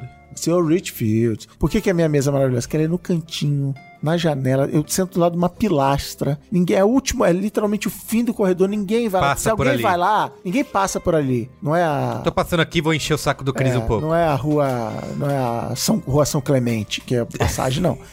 Alguém só vai lá pra falar comigo, com quem senta do meu lado. Então eu não, não abro mão daquele lugarzinho lá. Tem aqui, ó, alguns pontos contra espaços abertos que a gente tá falando, falando, falando, mas tudo isso é baseado em Claro. estudos, né? Um- Claro. Sim, sim. É. A gente já citou aqui esse estudo aqui X. Isso. E Apontam, tem né, muita coisa, estudos. tem muita coisa aí acontecendo. Te dou um dado. Que assim, tem alguns estudos aqui aprovando que espaços abertos diminuem a produtividade. Um desses estudos feito por uma universidade diz que diminui em 32% o bem-estar dos funcionários. Qual universidade? Exeter. Ah, Ah, garoto. gosto dessa universidade Sei lá. também. Senão os caras vão falar carece de fontes. E tá aí. 15% de redução em produtividade. Numa outra pesquisa aqui, feita com 10 mil trabalhadores de uma empresa de imóveis, Steelcase o nome, 95% reportaram que trabalhar de maneira privada é importante para eles, mas que só 41% conseguia fazer isso e outros 31% disseram que fazem isso, fizeram isso que você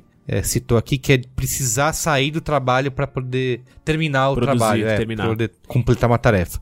Uma outra diz que cria é, distrações que, que consomem o tempo. É, é verdade que as pessoas vão conversar mais, vão interagir mais, mas não necessariamente é sobre o trabalho. Você vai Não, é, aí vem a pergunta: o nome é ambiente colaborativo. As pessoas realmente colaboram? Colaboram, exato. É, vão conversar sobre o Big Brother, entendeu? Então, e aí um outro número aqui fala que 80 a gente gasta 86 minutos por dia associado a, a distrações Isso Estados Unidos. No Brasil, num ambiente 860. Triplica aí que. Ah, mas é, é curioso, porque a- além dessa. A gente tem falado muito de produtividade e. Mas tem, uma- tem duas questões também interessantes que estão aí no, no meio do bolo pra gente discutir, que são os dois na questão da colaboração e olhando o resultado final dessa colaboração. Primeiro que é que na descrição depois de, de chefes e de, de empregados que eram apontados antes de- dessas mudanças de ambientes abertos e de ambientes colaborativos como os funcionários principais, como os, os que mais entregavam, os mais criativos, os mais top, né? Vamos, mais topzera. vamos falar o português, claro, aqui. Galera top. Que essas pessoas são as que são mais podadas no momento da colaboração. Porque nessa troca de ideias, nessa colaboração de todo mundo, nessa participação geral, as ideias que teoricamente são mais. Puta, eu só tô pensando em Fora buzzword. caixa, da Que caixa. são mais fora da caixa, que são mais disruptivas, que são mais top mesmo, né? Eu vou substituir tudo por top, né? Porque top é a palavra coringa, né? É uma palavra tão gostosa, né? De falar. Que essas ideias, elas, no momento de concepção, de projeto, quando a coisa não tá ainda tão bem encaixada, ela, ela parece mais estranha a quem não tem esse pensamento fora da Sim. caixa. Sim. Disruptivo, top. É, Então que elas era eram. Mais é, top mesmo. Então que elas eram podadas. E que o desempenho dessa galera caiu vertiginosamente Exato. a Cê- partir dessas mudanças. E uma outra parada é que em ambientes colaborativos, tem um dado também disso em algum lugar e a gente vai achar daqui a pouco pra pra dar com maior precisão, mas que eu acho que é alguma coisa perto de 60, 66% de mulheres perdem a, a autoria do seu trabalho, das suas ideias, É pior pra mulheres, é. é muito pior porque nesse ambiente colaborativo em que a coisa se mescla, a mulher é quem mais sofre com a perda de. de como é que se fala? Autoria, de... de- direito autoral. De autoria mesmo, né? De, de, 66%. 66, né? Isso. de colaboração com o projeto, com o trabalho, com, enfim. É, aí- A coisa vira de todo mundo, ou vira do chefão, que é o campeão. É. Ah, valeu. Teve uma menina que botou isso outro dia, que o cara, ela, ela, ela agora tá mora nos Estados Unidos, ela trabalhava numa empresa, empresa brasileira e, o chefe virava pro cara do lado dela e falava assim, que boa ideia. E o cara, não, mas quem deu a ideia foi ela. Não, parabéns, Luiz, você e, e ela se revoltaram com Ó, pra não citar só aquela universidade lá, tem outro aqui da Universidade de Sydney, que eles dizem que 50% das pessoas em um ambiente totalmente aberto de trabalho e quase 60% das pessoas em cubículos com divisórias baixas se dizem insatisfeitos com a privacidade sonora dos ambientes. É o maior dos... Fone de Do, maior, a maior das reclamações é o barulho, mas tem um outro grande um lance que cita aqui que impacta nesse grau de satisfação, que é a noção de falta de controle do ambiente. É, isso também foi uma coisa que rolou nessa agência, que é a briga básica do ar-condicionado, né? Quando você tá num ambiente gigante desse, você... Era uma briga... Ah, mas Giga- Giga... sala você não vai ter aqui, principalmente agora com o ar-condicionado central. Você também não vai ter. Lá ficava um dia inteiro ligando pro cara lá, pro fulano, lá pro Jeová. Jeová, aumenta o ar, abaixa o ar. Galera brigando. E a gente foi descobrir tempos depois, porque pedia pra aumentar o ar, aumenta o ar, aumenta o ar. E nunca aumentava, né? Sempre quente. Aí um dia, não sei que- quem que começou a mexer nas coisas lá, foi investigar as saídas de ar, porque tava um calor insuportável. Descobriu que tinham bloqueado as saídas de ar. Propósito? de propósito. Botaram, sei lá, papelão, alguma coisa. Então não- aquelas saídas não estavam funcionando. Por isso que era aquela quentura. E aí depois entraram lá numa. Alguém falou, eu não aguento mais essa merda Isso, gelada, todo dia. todo dia, Isso. Chega, Aí agora foi chega. lá e botaram essa, esses negócios. Depois Até tiraram. tarde, foi a última pessoa a sair. E aí melhorou bem depois que tirou isso, mas obviamente aí gerou mais briga, provavelmente de quem tinha colocado os, os Ah, e depois pra tentar ali. descobrir quem foi. Quem foi? Ah, é. mas, cara, eu já... tinha, uma, tinha suspeita. Eu já mas... trabalhei, ó, o, Que nível, de, né? nível É. de tosqueira. Eu já trabalhei primeiro num, numa empresa que ocupava um andar inteiro, onde era uma regulagem para o andar inteiro, mas era assim, o, o sol, né? O sol de manhã batia num lado e de tarde batia no outro. Então de manhã você congelava e de tarde você derretia ou vice-versa. Eu já trabalhei numa outra empresa que era me- meio que uma regulagem para o prédio inteiro. Então o andar de cima reclamava que estava muito, muito quente, porque o ar quente sobe, aula de física.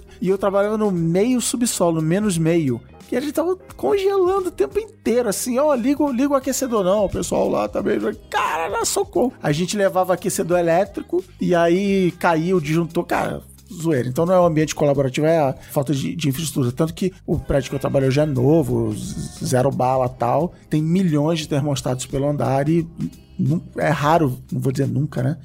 Tem essa briga de, de temperatura e Sim. tal. Tem um outro, outra tendência aí desse.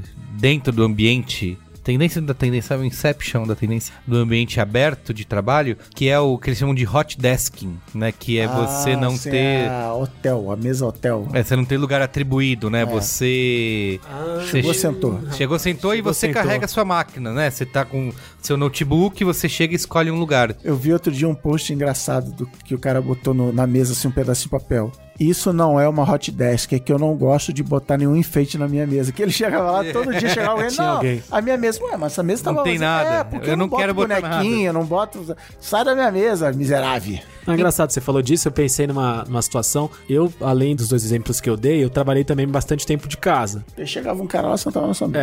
É. Não, e aí em casa tem todos os problemas, tem todas as, as vantagens de trabalhar de casa, né? Mas tem, tem também uma série de problemas. E aí no começo tava funcionando pra mim, eu tava conseguindo me concentrar bem, mas depois de um tempo começou a ficar uma bosta. Qualquer atividade caseira que aparecesse pra mim era mais prazerosa do que trabalhar. Lógico. E aí eu passei a deixar de entregar artigo e notícia e análise porque eu tava varrendo o quintal. e, e aí falei, cara, isso precisa mudar. E aí a solução que eu encontrei foi. Eu comecei a trabalhar no Google Campus, que é um. Ah, verdade, os é, coworkings. que é um, um coworking do Google. Você falou maravilhas na época. É, pra mim funcionou demais na época. E justamente o que era bom é- era, era essa parada. Como é um ambiente de cowork que você só precisa se cadastrar no site que você ganha um crachá pra usar lá, tem Wi-Fi, tem coisa ótima. Pra mim o que funcionava era, cada dia eu acordava de um jeito, cada dia eu tava com uma, uma sensação, uma emoção no coração, né, um amor pulsante. E aí o que acontecia? Cada dia eu buscava uma mesa, um ambiente que encaixava com aquele sentimento que eu tava no dia. Então deve ser muito muito parecido com o que essa parada de hot desks faz em ambientes modernosos e bem estruturados arquitetonicamente. Tinha dias que eu queria silêncio total, privacidade total e queria ficar quieto pra Sigilo caralho, total. sigilo total. Você tinha isso. Eu entrava numas. ca- Sabe aquelas cabines de, de, de porteiro? Cabine de cancela, de Ah, rua fechada, uhum. sabe aquelas coisas? Tinha umas paradas dessa que eram feitas pra, sei lá, momentos de reunião, momentos de edição e tal. E às vezes eu passava o dia inteiro ali quieto, fluía que era maravilha. Tinha dias que eu falava, cara, hoje eu quero sentar no puff moderno ali com o resto dos criativos doidões que estão de camisa xadrez e florida. E aí sentava ali. Tinha dias que eu queria ficar na rede, tinha a rede. Tinha dias que eu precisava ficar na mesa parado, mesa parado virado pra parede. Tinha dias que eu queria ficar na varanda, ficava na varanda. Eu imagino que esse, esse ambiente. Eu, fiquei, eu não fiquei tanto tempo lá, porque depois de um tempo eu saí fora do, do, Foi, expulso. do trabalho que eu ficava trabalhando de casa. Mas eu imagino que esse, esse formato seja interessante, porque se você quiser ficar muito quieto, fechado, você fica. Se você quiser ficar no lugar Mas aberto. o hot desk normalmente não é isso não, tá? É, eu imagino É que sim. aquele- Tipo, esse aquelas- lugar eu tô dando o exemplo máximo da, da beleza arquitetônica. É, São- isso. é um lugar 50 incrível. Primeira vez que eu, que eu vi isso, que eu trabalhei numa empresa que teve isso, era literalmente no século passado. A empresa falou assim: temos, sei lá, 100 funcionários, só temos 80 mesas, rodízio, sabe? Rodízio do, do trânsito. Um dia por semana vocês vão ter que trabalhar de casa e quando chegar aqui você vai pegar a mesa, sabe? Meio que, de novo, numa parada fala de economia de espaço e, e dinheiro e tal. Normalmente é isso, aquele chão de fábrica que você tem e você pega a mesa e, e boa. É assim, a gente entrou nessa. Tem uma onda aí de mostrar que, por exemplo, além de ser ineficiente, também esse, esse lance de que é mais barato, também, no fim das contas, ele não se paga por- justamente porque ele diminui a produtividade das pessoas e tal. Mas qual é a solução que poderia ter, assim, um- uma coisa mista ou equipes menores de. Cara, Em vez de ter 100 depende, né? pessoas no andar, você ter. O exemplo, esse exemplo que eu vivi, eu vejo ele como o mais como ideal assim, porque aí você apresenta, você oferece possibilidades não infinitas, Não, mas mas, no próprio Google não é assim. é, no próprio Google não é assim. Cada um tem sua Cada um mesa, tem sua mesa. um departamento, teu É. chefe senta a dois passos de você, É. e você tem que brigar por sala de reunião. É, assim, tem comida grátis, tem mesa de ping-pong, tem um monte de coisa legal. É, isso que eu ia falar. Você não pode. A gente tem falou já bastante de desses espaços de descompressão, né, dentro da- das empresas e A tudo agência mais. tem muito isso. A agência tem muito isso, até porque eles não querem que você vá pra casa. Tem um episódio de Portland, agora eu vou hipsterizar no último, que os dois caras da Portland vão trabalhar um dia na Wyden Kennedy. E esse nível de espaços cool, descolex, vai subindo que no final assim, não, a gente vai entrar aqui, é um balão de ar quente, vai decolar, sobrevoar cidades, aqui você vai subindo a barra da, da loucura. Tinha uma rede, começa na rede, Isso, começa aí na- depois um puff com massageador, e aí no final estão num balão de ar quente sobrevoando a cidade. E assim, será que não é válido você, de repente, em vez de botar todo mundo num andar inteiro, você ter esses espaços onde você tenta criar esse ambiente de colaboração, que é o momento do bebedouro, né? Que você faz a Sim, galera. famoso. É, cê- É, cê- pelo- esse exemplo que vocês deram, você que falou, né, Carlos, do- da Apple, que se inspirou no negócio da Pixar. Não, foi o Foi você que Cristiano. falou? Por favor. Desculpa, crédito ao Cristiano. Eu me parece bem interessante de você ter que passar por muitas pessoas pra chegar em Uhum. pontos de interesse, como É. banheiro, refeitório. Eu publiquei recentemente no B9 Parece, um, parece bacana. que a Lego tá fazendo a sua nova sede na Dinamarca, né? Que eles, que eles Sim, são. Dinamarca. Isso. Ele, e aí tem esse tipo de coisa. A arquitetura é pensada, é dividido, mas a arquitetura é pensada em, em ter, por exemplo, grandes espaços abertos onde as pessoas se veem mesmo Ah, tá em. bom, gente, mas peraí. A, é a, a questão da sobreposição, sabe? De andares diferentes, mas com um espaço. Tá bom, mas eu vou, vamos lá. E o Neo Gama? Nas, nas empresas. É, não. não é uma boa comparação, mas. Nas empresas no- no mundo e principalmente no Brasil, dados do Instituto Meu Cu, 99% não tem o menor controle sobre assim, aluga ou é um assim, sede própria É é, uma coisa ah, rara. sim, É, sim, verdade, sim, sim. Então, assim, é, É. o Facebook Brasil, o Google Brasil, o Tem dinheiro Twitter infinito. Brasil estão em prédios alugados, entendeu? Sim. Aqui, ah, ah, você quer quebrar essa parede? Beleza, você quebra essa parede, mas assim, não dá pra viajar muito no. Não vai ter escorregador. né? É, Você não vai sabe? construir uma sede Quer dizer, É. do jeito que você eu quiser. ouço, eu ouço essa história de que a, que a nossa sede nova vai ter, É. vai ter escorregador do Google desde que eu conheci Cristiano, dias do projeto do Google. Entendeu? Que eu Ah, falo, não, não, não, não. Mas eles estão numa- na sede nova, não Três tem? Copa do Mundo. Não tem, né? Não tem escorregador Eu acho aquela que não, merda. acho que não. Tem nada. Ah, um sonho Não, que... não tem não. Um sonho E que aí, nossa, acabou. eu ouço essa história e falo, não, não, que a gente tá nesse prédio, mas aí mês que vem vai ser ali, porque a gente tá indo pro outro, e aí nesse outro, que a gente vai ficar temporariamente, antes da gente mudar pra esse, vai ser porque lá vai ter escorregador.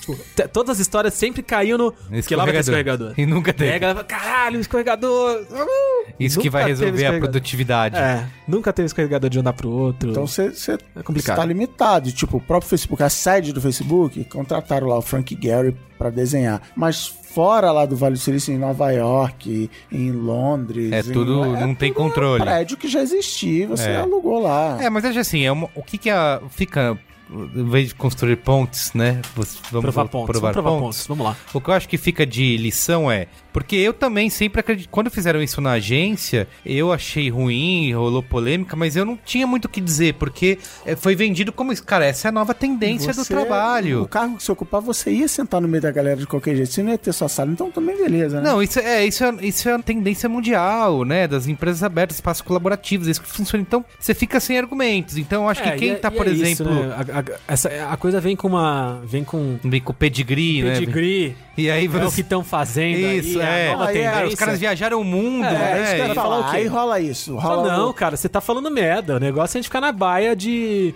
de fibra de carbono, que tosco mesmo. Amarelado. Vai tomar no seu cu e, e volta a trabalhar?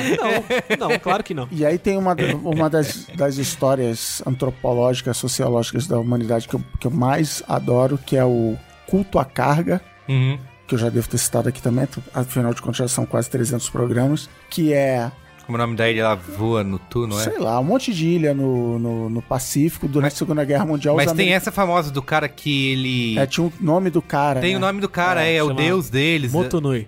é a ilha de Motunui. Moana. Tem tudo aqui. Vem ver! Que tem o nome do cara, tem, Tem. a bandeira americana toda... É, os, os, tinha os nativos lá, os Motonui lá na ilha, os, os americanos chegaram, construíram uma base militar na Segunda Guerra Mundial e de repente começava a cair comida do céu. Miraculosamente caíam umas caixas, passavam uns pássaros de metal no ar, caíam caixas com comida, com tudo. Acabou a guerra, os americanos vazaram e deixaram lá. E aí o que, que os caras raciocinaram? Não, vamos reproduzir aqueles rituais, tipo marchar, Aham. bater continência, A bandeira, né? subir a bandeira, que a, a comida vai voltar a cair do céu. Então acho que tem muito. A gente ri, mas a gente faz isso o tempo todo. Então, tipo assim, ah, a Ana Maria Braga, ela é bem sucedida e ela come três ovos crus de manhã. Então eu vou comer É três isso, ovos é. crus. Consegue. Ah, eu vejo- entendi, entendi. eu vejo isso nessas argumento. Matérias. Maravilhoso, adorei. O que, o, o que os sete líderes fazem. É. A primeira coisa que os sete É. grandes líderes mundiais fazem Sabe, quando sabe do acordam. que eu lembrei quando você falando disso e pegando o gancho? Lembra do Bruno de Veta? Sim. Nossa, é. Então, eu lembro que uma das coisas que acontecia, do, uma do- um dos relatos dos clientes pro Bruno de Veta era: Não, porque o Bruno é super criativo. Um dia ele chegou aqui pra uma reunião, falou: Meu, essa parede aqui, É isso. eu acho que vocês têm que pintar essa parede. E aí, a gente pintou essa parede, realmente tudo mudou. Mudou. E é isso. E é isso. É. É, e é meio isso, né? A galera fala: Cara, galera, no Google agora É. é, tudo colorido. Vamos pintar essa porra toda aqui. Aí pinta É e o de repente você é criativo, você é O cara vai não sei disruptivo, aonde, você- Você é ganha-ganha, você é Top. top. O cara foi tipo isso na Widen Portland.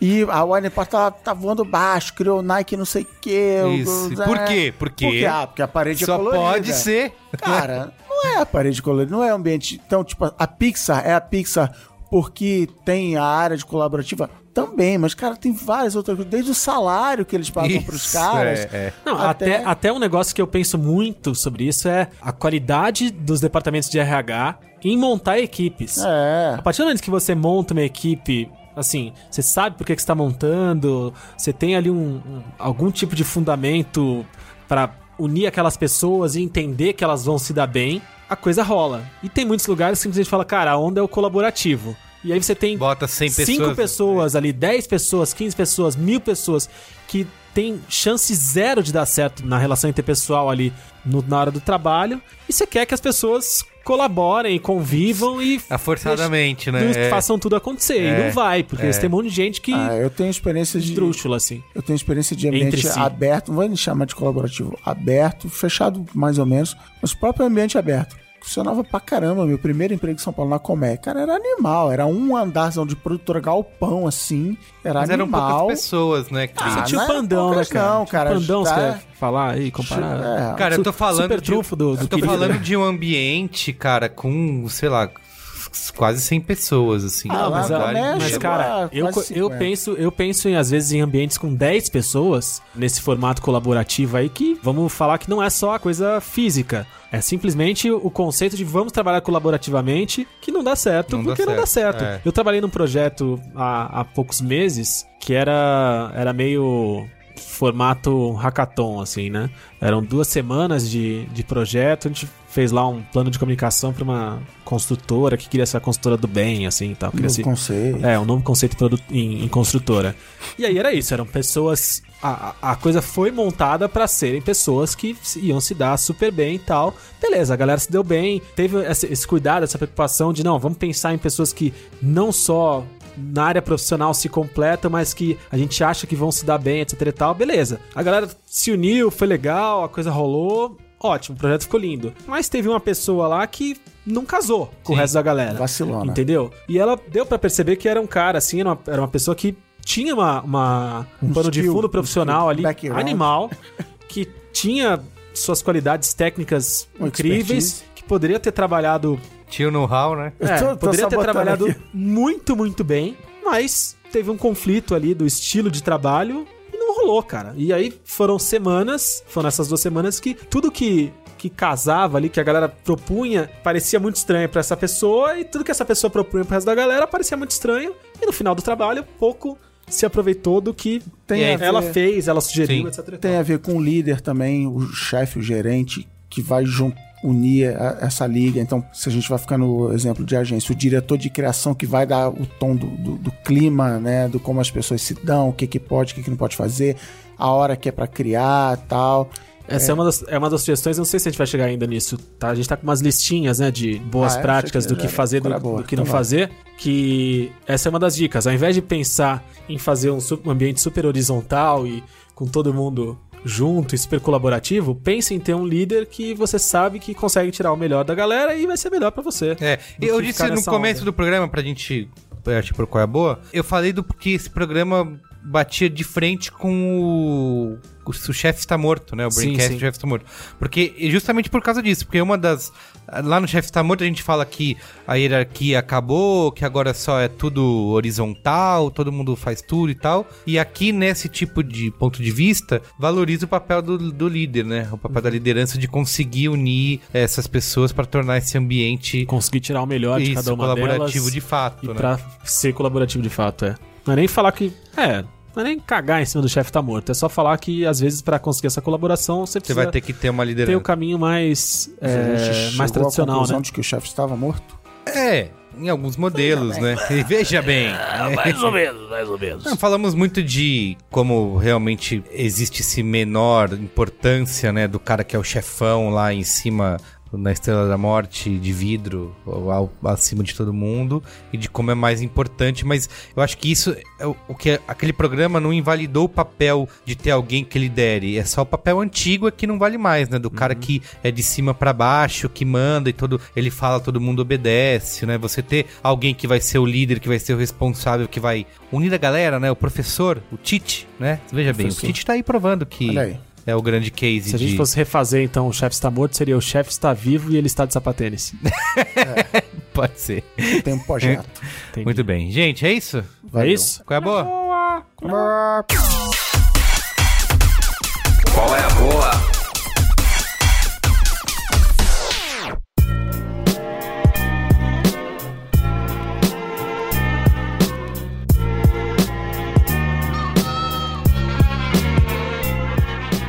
Eu começo. Tem um qual é a boa temático aqui, então, que é, talvez vocês não saibam, mas olha, é quase, quase um momento de jabá absurdo, hein? O Spotify tem muito mais do que música. Olha, Por exemplo, uma coisa que eu já usei, eu recomendo. Existem playlists e CDs, entre aspas, colinhos voadores, de sons de cafeteria. Ah, é verdade. Uma coisa que a gente não falou, podia ter falado no programa, na pauta principal, é que toda essa parte da colaboração vem da lenda de que nos cafés de Londres e de Florença, a Renascença e a Era Vitoriana e os escambau tal, que as pessoas iam pra lá, se encontravam e colaboravam e criavam coisas. E aí existe essa teoria de que o barulhinho, o burburinho de vozes que você não consegue entender ao fundo falando, estimularia a criatividade do ser humano. Então eu criei, eu peguei esse monte de, de álbuns e faixas do Spotify de sons de, caf- de cafeteria,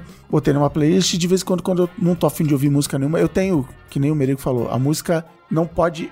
É por isso que eu não escuto música em português, porque eu fico prestando atenção na letra e isso me desconcentra. Então, ou eu escuto música em inglês e ignoro completamente o que está sendo dito, ou música instrumental. Gosto muito, por exemplo, de trilha sonora de filme que dá aquele momento épico no trabalho para fazer aquele keynote bonito.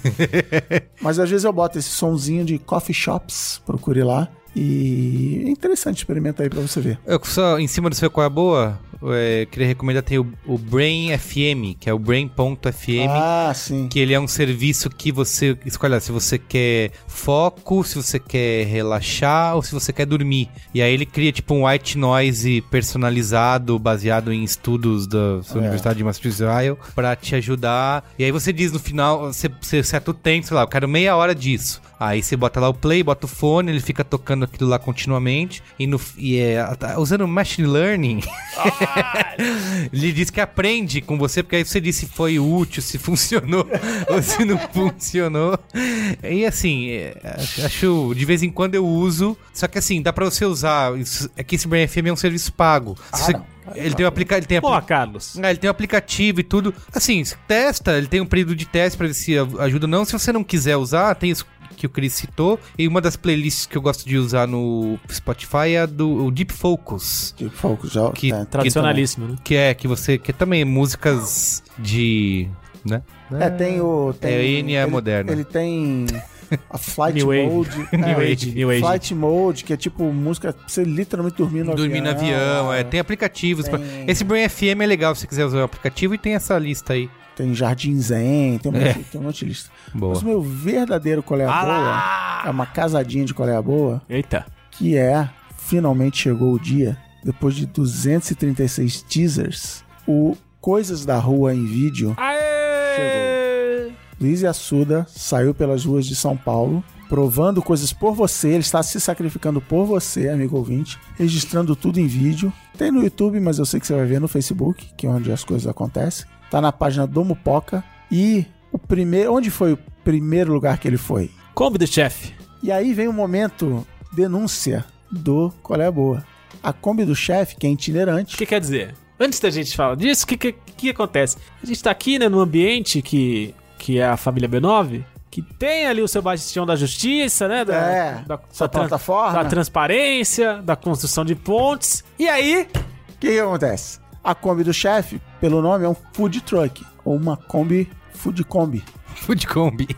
E ela anda cada dia da semana ou do mês, está em um lugar diferente. E Luiz Assuda foi lá e falou: Estou aqui na Kombi do chefe, vou provar comida. Entrevistou o dono do estabelecimento, falou e omitiu uma informação muito importante, que é de que naquele dia a Kombi do chefe está estacionada em Moema. Ah, eu achei que você ia falar outra coisa. Não, era. Então, a introdução que eu fiz não valeu de nada. Valeu! Valeu? Valeu? Ele é o Bastião, ele é o anti-Moema, ele tá o tempo todo zoando Moema. Já me, já me botou que uma vez eu compartilhei um post dele zoando Falei, Moema. Moema num piso? Moema no piso. Amigos meus pararam de falar comigo por 37 horas porque eu compartilhei um post dele zoando Moema. Ele gravou Em Moema. a Come do Chefe em Moema e deixou, fingiu. Fingiu que não Fingiu que não existe. Isso, Não, exatamente. Não, a minha denúncia era outra. Qual é? Era o nepotismo. Nepotismo. É, porque eu tô lá em casa assistindo Coisa da Rua, primeiro episódio. E aí, quando eu olho o sobrenome do, Falou, que do, coincidência. do rapaz lá, que é o dono do Chefe. estabelecimento, que é o próprio chefe, no caso, da Kombi do Come chefe, do Chefe.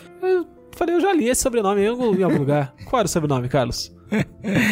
Ai, ai, ai. Qual É era? É, da- é o Diva Laura? É, Diva Laura. quer dizer, também era um Diva Laura. Diva Laura. E aí é Diva Laura. entendeu? É mais um Diva Laura. Mais um Diva Laura. E aí é complicado, né? Porque a gente vê que realmente Esse, pa- esse país não é esse sério. país não é sério. O que esses jovens, como que é? O jovem no país não é levado a sério. É, O Já no país não quer levar a sério. Mas é. Eu fiquei E quem não, assim, completamente desgraçado da cabeça quem não com água na boca. quem não- Ah, e é isso que eu ia falar também. É, é uma, eu vou abrir meu coração aqui. Quando eu, eu ouço falar do, da Kombi do chefe há algum tempo já, porque o rapaz é um Valauer, e aí eu fico enrolando a saída lá. Fiquei enrolando, fiquei enrolando, enrolando, enrolando, nunca fui. E aí fui assistir o Yasuda. E aí quando eu vi o que caralhos é o tal do X gaúcho, que eu nunca nem tinha visto, entendeu? Eu ouço falar, mas nunca tinha visto. E aí que eu vi graças ao advento audiovisual do Luiz Assuda. Eu percebi que o sanduíche que eu comi a minha infância inteira na cidade do interior, que a minha família tinha sítio, era X gaúcho. Olha, e qual era o nome? Que era X bom. X bom. Não, o nome do restaurante era X bom. X bom. E tudo era X lá. Então tinha X calafrango, X não sei que lá, X, X é, costelinha, tudo era X alguma coisa. E aí você se deu conta. E a hora que eu olhei, é aquilo, cara. É aquele pão. Porque eu falava, eu contava pras pessoas, eu falava, não, mas na minha infância eu comi um pão, cara, que era diferente, não é esse pão de hambúrguer aqui. Sim, sim. E era grande, era chato, era Isso. chapado, e não sei o que lá, e o formatinho. E a hora que eu olhei o X, eu falei, cara, eu passei Te veio. vida- a- Sua vida passou pela sua cabeça. boca. E eu falei, eu passei a minha Você vida pode ir lá. inteira Porque assim, além da comendo do chefe, que é itinerante. gaúcho e combatendo a República Rio Grandense e agora eu vi que não, que Tem o. tá. Mas é que aí vem o segundo qual é a boa que você pode comer. E é, o segundo qual é a boa não é nem o estabelecimento, é especificamente o X Coração. É, Que Luiz Assuda come. É o primeiro que Luiz Assuda consome no, no, no vídeo. É exatamente o que Luiz Assuda descreve uma explosão de sabor. Então, e além de você ir no, na Comedy do Chefe, tem a- o Consulado Gaúcho, Consulado que Gaúcho. é fixo, né? Fixo. E foi onde fomos no domingo. Ah, no consulado é sempre o mesmo X? Eu- Não, tem, vários cardápio, X's, tem o cardápio. Que é a Comedy Mas Chef é, mas é itinerante. de Valaura? De Valaura, Valaura, sim. Ah, rapaz! Tá tudo na família. Que loucura! Quer dizer, se eu quiser sair daqui agora e ir lá comer, eu posso? Pode, pode. Hoje é terça-feira? É. Acho Sei que que fecha em fecha. 4 minutos, mas beleza. Mas você não consegue um. Mas fica aí Olha lá, já começou. Conhece a galera? Uma tem prorrogação penharol, assim. Isso, é. Até o último cliente, não é? Sei É lá. o que estão falando aí. E aí, cara, fomos lá, pedi um X coração. Eu segui a sugestão do chefe não pedir nessa vez a maionese de curry. A maionese de curry comemos à parte, mas no próximo já levará a maionese de curry no próprio sanduba. E o meu comentário, minha, minha resenha, inclusive botei no site Face lá, é a vida pode ser feliz, a vida pode ser bela. Cara, é... O único defeito é que a TV lá tem, tem um problema. Só passa jogo de futebol gaúcho. Isso. Tava passando Corinthians e São Paulo, né? Esse grande clássico global. Tava passando o Inter e qualquer time lá. no- Caxias, Inter É. Caxias do Sul. Cara, então, tá com problema. Vamos. E tem, no essa- Consulado Gaúcho, tem cerveja polar Massa, aprovada por Sandro Sotile. e tem refrigerantes Frux, do né? sul. Frux, não sei o É, nome. que eu tem Bibs. bebi Coca, Coca, Coca Zero. Né? Tudo, de, tudo estrangeiro, né? Tudo produto importado, Ótimo. né? Vindo de dessa Então grande vá república. ao Consulado Gaúcho ou a Kombi do Chefe, aí entra aí no Facebook da Kombi do Chefe pra saber por onde anda. E não se esqueça de dizer que ouviu falar no Coisas da Rua e no Braincast. Que você não vai ganhar Você nada. não vai ganhar nada, vai ganhar um abraço. Vai ganhar um sorriso. Isso. Exato. Ótimo. Vai falar um bah, Tchê. bah, tchê. Tá. Posso falar meu cabó? Mas. Pode. Mas, meu qual é a boa aqui, eu eu já dei um spoiler aqui no começo do programa, que eu vou participar do Caixa de Histórias na semana que vem, que foi o livro que eu finalmente terminei de ler após alguns meses aí. Que é o Pequeno Príncipe. É isso, é, eu recomendo meu livro de cabeceira e, e a paz mundial também é, é o meu qual é bom. Tu te tornas eternamente responsável por aquilo que cativas. Exato. Que é uma frase gaúcha também, né? É, tu te torna. Guri. E eu quando ouço, eu quando ouço, eu já ouço na voz do Rafael Sobes, que é gaúcho. Porque ele falou isso Ah, é? em alguma entrevista uma Rafael vez, depois do jogo de Fluminense. Eu falei, puta que pariu, quem é o meu atacante? Foda. Muito bem, ó. Meu qual é a boa é o Homem que Amava os Cachorros, o livro do escritor cubano Leonardo Padura. Vai pra Cuba! Dá pra Cuba! Ele faz um. Tem até uma série que ele é um dos roteiristas que tá na Netflix, que é não sei o que em Havana. Procura Havana no na Netflix, você vai achar. Ele é um cara que, que já escreveu bastante livro policial e ele traz isso, né, por esse homem que amava os cachorros, que é um romance histórico, né? Ele é bastante baseado na história, mas também tem muito. Ele cria aí um Sucesso do projeto um cubano. ambiente ficcional Não? Que é pra contar a história da- do assassinato do Trotsky, né? Que Ah. quando, quando ele estava no México pelo Ramon Mercader. Então são três narrativas acontecendo ao mesmo tempo, né? Ele vai intercalando cada capítulo uma dessas histórias, uma contando a fuga do Trotsky da Rússia, da União Soviética, né? Como ele foi chutado de lá e como ele não, ele não encontrava lugar, né, ficou exilado em vários países, encontrava problemas em todos esses países até chegar no México, onde lá ele conheceu a Frida Kahlo, ficou na Casa Azul lá. Outra linha é contando a história do Ramon Mercader, até a União Soviética, né, transformar ele no cara que vai matar. Isso tá, isso é, isso tá no prefácio do livro, tá? Então se você não conhece a história, não vai dizer que é spoiler. Ele matou o Trotsky no México com uma golpe de picareta na cabeça, né? Então, Suave. é, então ele O cara é treinado, treinado, treinado, Isso, treinado. ele é- agora eu mato ele com a picareta. Exatamente, é, exatamente, mas é isso. Ele vai contando toda essa história, mostra a decisão dele, por que, que ele usou uma picareta, mostra todo o treinamento dele. E a terceira história. É o cachorro. É, a terceira história é, é de um escritor cubano que tá vivendo em Cuba, onde ele encontra esse homem que amava os cachorros. E aí você tem que ler pra entender a conexão entre essas três coisas. Mas tem três revoluções acontecendo ao mesmo tempo aí. Tem a Revolução Soviética, tem a Revolução Espanhola e tem a Revolução Cubana. E essas três são tratadas no livro. E assim, basicamente, ele o que é legal é que ele constrói, você já sabe que isso vai acontecer, o Trotsky vai ser morto com um golpe de picareta na cabeça, mas ele vai construindo essa tensão até chegar esse grande momento e, cara, tem, é assim, vai chegando perto disso é de tirar o fôlego mesmo, se o cara consegue escrever de uma maneira, você já sabe que isso vai acontecer, que o cara vai ser morto, mas ele consegue trazer essa, esse sentimento, e assim, ele é basicamente uma... É literalmente tirar o fôlego. Literalmente, boa. É literalmente explodir a cabeça? Literalmente, não, não, aí não. É.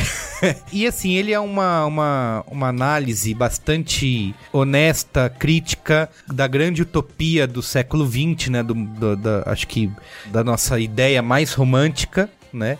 Que foi o comunismo barra socialismo, e de como isso foi deturpado ao longo dos anos, e de como, no fim das contas, tudo se trata de, de um grande medo, né? Então ele acaba com essas três histórias, principalmente com a história do cara do Ivan em Cuba, que às vezes você entra naquela de que até o quanto vale a pena você lutar por uma causa, ou morrer por algo, ou simplesmente esquecer tudo isso e viver sua vida. Então ele vai tratando essas três revoluções e vai tratando essa, esse grande, as, as- as nossas utopias aí do século XX, com essa visão de como isso foi deturpado e de como a gente chegou, né, até os dias de hoje. Ele trata, por exemplo, os sonhos do Trotsky, que ele tinha uma visão, o Stalin tinha outra, de como um combateu o outro, né, até o fim da vida, de como o Trotsky foi um cara que ficou exilado, e de como o Stalin virou um fascista no, no fim das contas. Então, tem todo esse. Ele usa bastante a história. Obviamente, tem ali esse, todo esse ambiente ficcional que ele cria pra gerar essa. Né? Esse storytelling, né? Storytelling não foi bonito. Mas então, assim, cara, acho que um dos melhores livros aí que eu li nos últimos anos vale muito a pena. Gostei da sua descrição, vou ler. Leia. E acho que o autor do Qual é a Boa vou dar o Sapiens. Ah, é? é todo o programa, todo. Cara, todo- que livro maneiro. Eu, eu, te- eu terminei de ler O Homem que Amava os Cachorros, dei aquela respirada e fui começar a ler o Sapiens pra. E, cara, Yeah. e assim, é um. Já Parece virou um- niilista. Já virei. Não, parece um. é, é, a, a maneira como o cara vai escrevendo é, parece uma, uma história. Você vai. Você vai lendo, consumindo como se fosse um. E tô ansioso pra continuar. Isso é bom. Eu gosto de livro assim, quando você para de ler porque você tem que fazer outra coisa, mas você fica ansioso varrer retornar. A, quintal, que nem o Gino. É, pra retornar aquele, aquele mundinho. Cara, eu adorava o quintal, mas eu não moro mais na casa que tem o quintal, eu mudei agora. Inclusive, eu preciso fazer um Gary Gary lá, chamar a galera pra. Olha aí. Isso, essa é a lenda, Porque né? se- na do quintal ninguém foi também, né? Não, Não. jamais. Você não convida, né? Só seus amigos, né? Galera Cara, aqui. Eu não fiz nada no quintal, fiquei um ano e meio lá, ninguém foi, né? Então, vai, eu quero. E a Suda foi lá, Foi? comeu Ah, jabuticaba do quintal. Só o amigo. Olha. Eu quero pachequismo, coronelismo pacheco aqui no, no Qual é Boa. Vamos lá, qual é a boa? Como a gente falou aqui durante uma hora e quarenta sobre colaboração, eu vou falar sobre colaboração também, mas Lógico. colaboração de uma outra maneira. Colaboração na esfera musical, que é o seguinte: ouvi um disco na semana passada. Eu tinha uma vez firmado um compromisso de sempre trazer um disco novo, né, no Qual é a Boa, que eu já furei várias vezes. Mas na semana passada eu fui ouvir um disco falando, putz, acho que antes de eu ouvir esse disco eu já vou ficar, já aposto que ele vai ser um Qual é Boa. E aí eu ouvi o disco e falei, será que é um Qual é a Boa? Será? Porque às vezes a gente dá uns discos tão poderosos, fuderosos, que eu falei, ah, acho que esse Talvez disco não talvez seja não seja tudo isso. Mas aí eu ouvi ele durante. Não dei na semana passada, ouvi durante essa semana mais vezes, falando, realmente, é um disco lindo, é um disco que merece ser espalhado pelo mundo. E não é só um disco. A história é a seguinte: a Luana Carvalho, filha da Beth Carvalho, que é o tema da música O Coisinha Tão Bonitinha do Pai. A música foi feita pra ela quando ela nasceu. Olha aí, trivia. A Luana Carvalho tem vivido uma vida de descobertas artísticas, ela tá se provando com um monte de coisa, ela participou da Malhação em 1998, ela fez outras novelas na Globo, ela começou a se envolver com literatura, organizou momentos e movimentos e paradas na Flip, por exemplo. Ela faz de muita coisa e ela finalmente decidiu abraçar a música, que ela já era envolvida há algum tempo, em outros, de outras maneiras, mas ela resolveu se envolver com música e lançar-se como uma artista, lançar o seu, seu próprio disco. E aí o que aconteceu? Ela, filha da, da Beth Carvalho, né? Envolvida com a chamada galera, que é um conceito que eu já apresentei aqui em outros colégios boas, que é o conceito de. É aquela coisa que todos os discos da música. Da nova música popular, ou coisa do gênero, são feitos pelas mesmas pessoas. Muda só um, um peão cada vez. E a Luana entrou na galera e lançou um disco chamado. Quer dizer, fez um disco chamado Branco. O disco tem produção do Moreno Veloso, filho do Caetano Veloso, membro da Orquestra Imperial. Tem participação de toda essa galera Pedro Sá na guitarra, Lucas Vasconcelos, Domênico Lancelotti, Alberto Continentino, Bruno de Lulo, Pedro Luiz, Davi Moraes. Toda essa galera, tipo, ah, o cara da banda Tono, o cara da Orquestra Imperial, o cara de não sei o que, o cara disso, daquilo. É sempre a mesma galera. Essa galera produziu, tem músicas do Pedro Luiz, tem músicas do André Damer, o cartunista, Hum. música do Ele Domênico. faz música, é? Faz, ele faz, ele já tinha, já tinha umas músicas no disco que eu tinha escutado, pelo menos no disco da Ana Cláudia Lomelino, que eu também dei no Qual é a Boa. Não. Eu não sei em outros lugares, ele deve ter mais músicas, mas ele escreve, escreve muito bem, inclusive. As, as músicas dele são bem bonitas. Tem música do Caetano, música da Ivone Lara, nesse disco da, da Luana. E enquanto esse disco estava sendo finalizado no processo de produção mesmo, Colaborativo? super colaborativo. Enquanto ele estava sendo terminado, ela, na ânsia de continuar escrevendo e continuar produzindo, acabou fazendo um outro disco chamado Sul. Preto. Ah, Sul. que pena. Que aí ele é, ele é mais. Ele é muito mais. Ele é muito mais minimalista do que, do que o, o branco. Ele é, tem menos, menos elementos musicais ali. E aí é só com participação do Pedro Sá, do Domênico e do Moreno, cada um num, numa- num par de instrumentos ali. E ela com voz. E, cara, é muito bonito. A, Luana tem uma voz maravilhosa. Ela já tinha. Ela passou muito tempo fazendo backing vocal da mãe nas turnês da, da Beth, quando a Beth ainda tava cheia de saúde, que a gente sabe que agora a Beth tá meio, tá meio cagada de saúde, aí tem feito muito menos shows e, e eventos e aparições. A Luana já, já era backing vocal dela. A Luana tem uma voz maravilhosa, muito, muito bonita. Tem um time de voz muito gostoso. E o disco produzido pelo Moreno Veloso tem a cara das coisas que o Moreno Veloso já lançou, que são, são, são discos mais, é, mais tranquilões, assim, mais de boa, né? Nada muito barulhento. Então, isso casado com a voz da Luana tá uma coisa de outro mundo. A Luana tem, nesse envolvimento dela com literatura e nessa coisa artística dela, ela tem nas composições dela, ela coloca umas coisas muito bonitas assim, são composições bem legais. Ela tá morando em meio, meio no Rio de Janeiro, meio Lisboa agora. Então tem uma coisa bonita de dela tratar o mar em várias canções do jeito que a gente tá acostumado a ouvir os compositores brasileiros falando de mar, mas tem uma coisa às vezes do mar que tem uma cara de composição lusitana assim. Uma coisa Acho que faz sentido isso, né? A ge- a gente, quando fala de mar aqui no Brasil, quando ouve falar de mar em música, é sempre aquela coisa do pescador, acorda cedo, tem a figura do Iemanjá, não sei o que lá. E quando a gente ouve falar de mar em Portugal, tem um negócio de glórias do passado, o mar que tem que respeitar porque leva a vida, sei lá, tem uma coisa. Poético. E é, muito, é, e é bem bonito, assim, como, como o mar é trabalhado nos dois. nesses dois cenários, nas composições da Luana e dos colaboradores da Luana. Legal. O branco acho que tem 10 ou 12 músicas, são mais músicas. Você encontra nas principais, Ah, encontra em. É, encontra nessas, nessas encontra paradas aí. Pacheco, nas principais lojas do É, ramo. Com certeza. Então, o branco é um pouco maior e o sul é um pouco mais curto. Ele tem acho que sete músicas só. Ele é mais curtinho assim. Fisicamente eles foram lançados como um disco duplo, mas virtualmente eles são discos separados. Bonito pra caramba. Tá de parabéns. Boa. Ah, tem mais? Ah, Ah, Como você, ah, sim, pediu. sim. como você brigou comigo, falando que fazia tempo que eu não coronel Pacheco Coronelismo. que eu não coronel pachecava. No dia 4 de maio agora, a gente tá no dia 25 de abril, né? No dia 4 de maio agora, tem show do disco novo do Coronel Pacheco, que é o único disco, na verdade, mas eu adoro falar disco novo. Parece que, parece que é super... É o décimo Ah, show do disco novo, falando, nossa, então deve ser super novo e tal. show do disco novo na Jai Club em São Paulo. É uma festa chamada Difusão. É Difusão número 4. É uma festa que apresenta bandas, mais de uma, lá na Jai Club em São Paulo, que fica na Vila Mariana. E as bandas desse evento serão a Taiga Lega, a Major Ventura, e é legal que tem o Major, e depois tem o Coronel Pacheco. Ah! Major Ventura, Coronel Pacheco. Muito bom. Pena que a Taiga Lega Não seja- não tem nenhuma patente, Não siga. mas é interessante. Dá pra mudar, dá tempo. Dá É, tempo dá de tempo, mudar o nome. tempo. E é isso, dia 4, quem Viver verá. viver verá. Boa. É isso? É. Valeu. Boa. Beijo. Valeu. Até.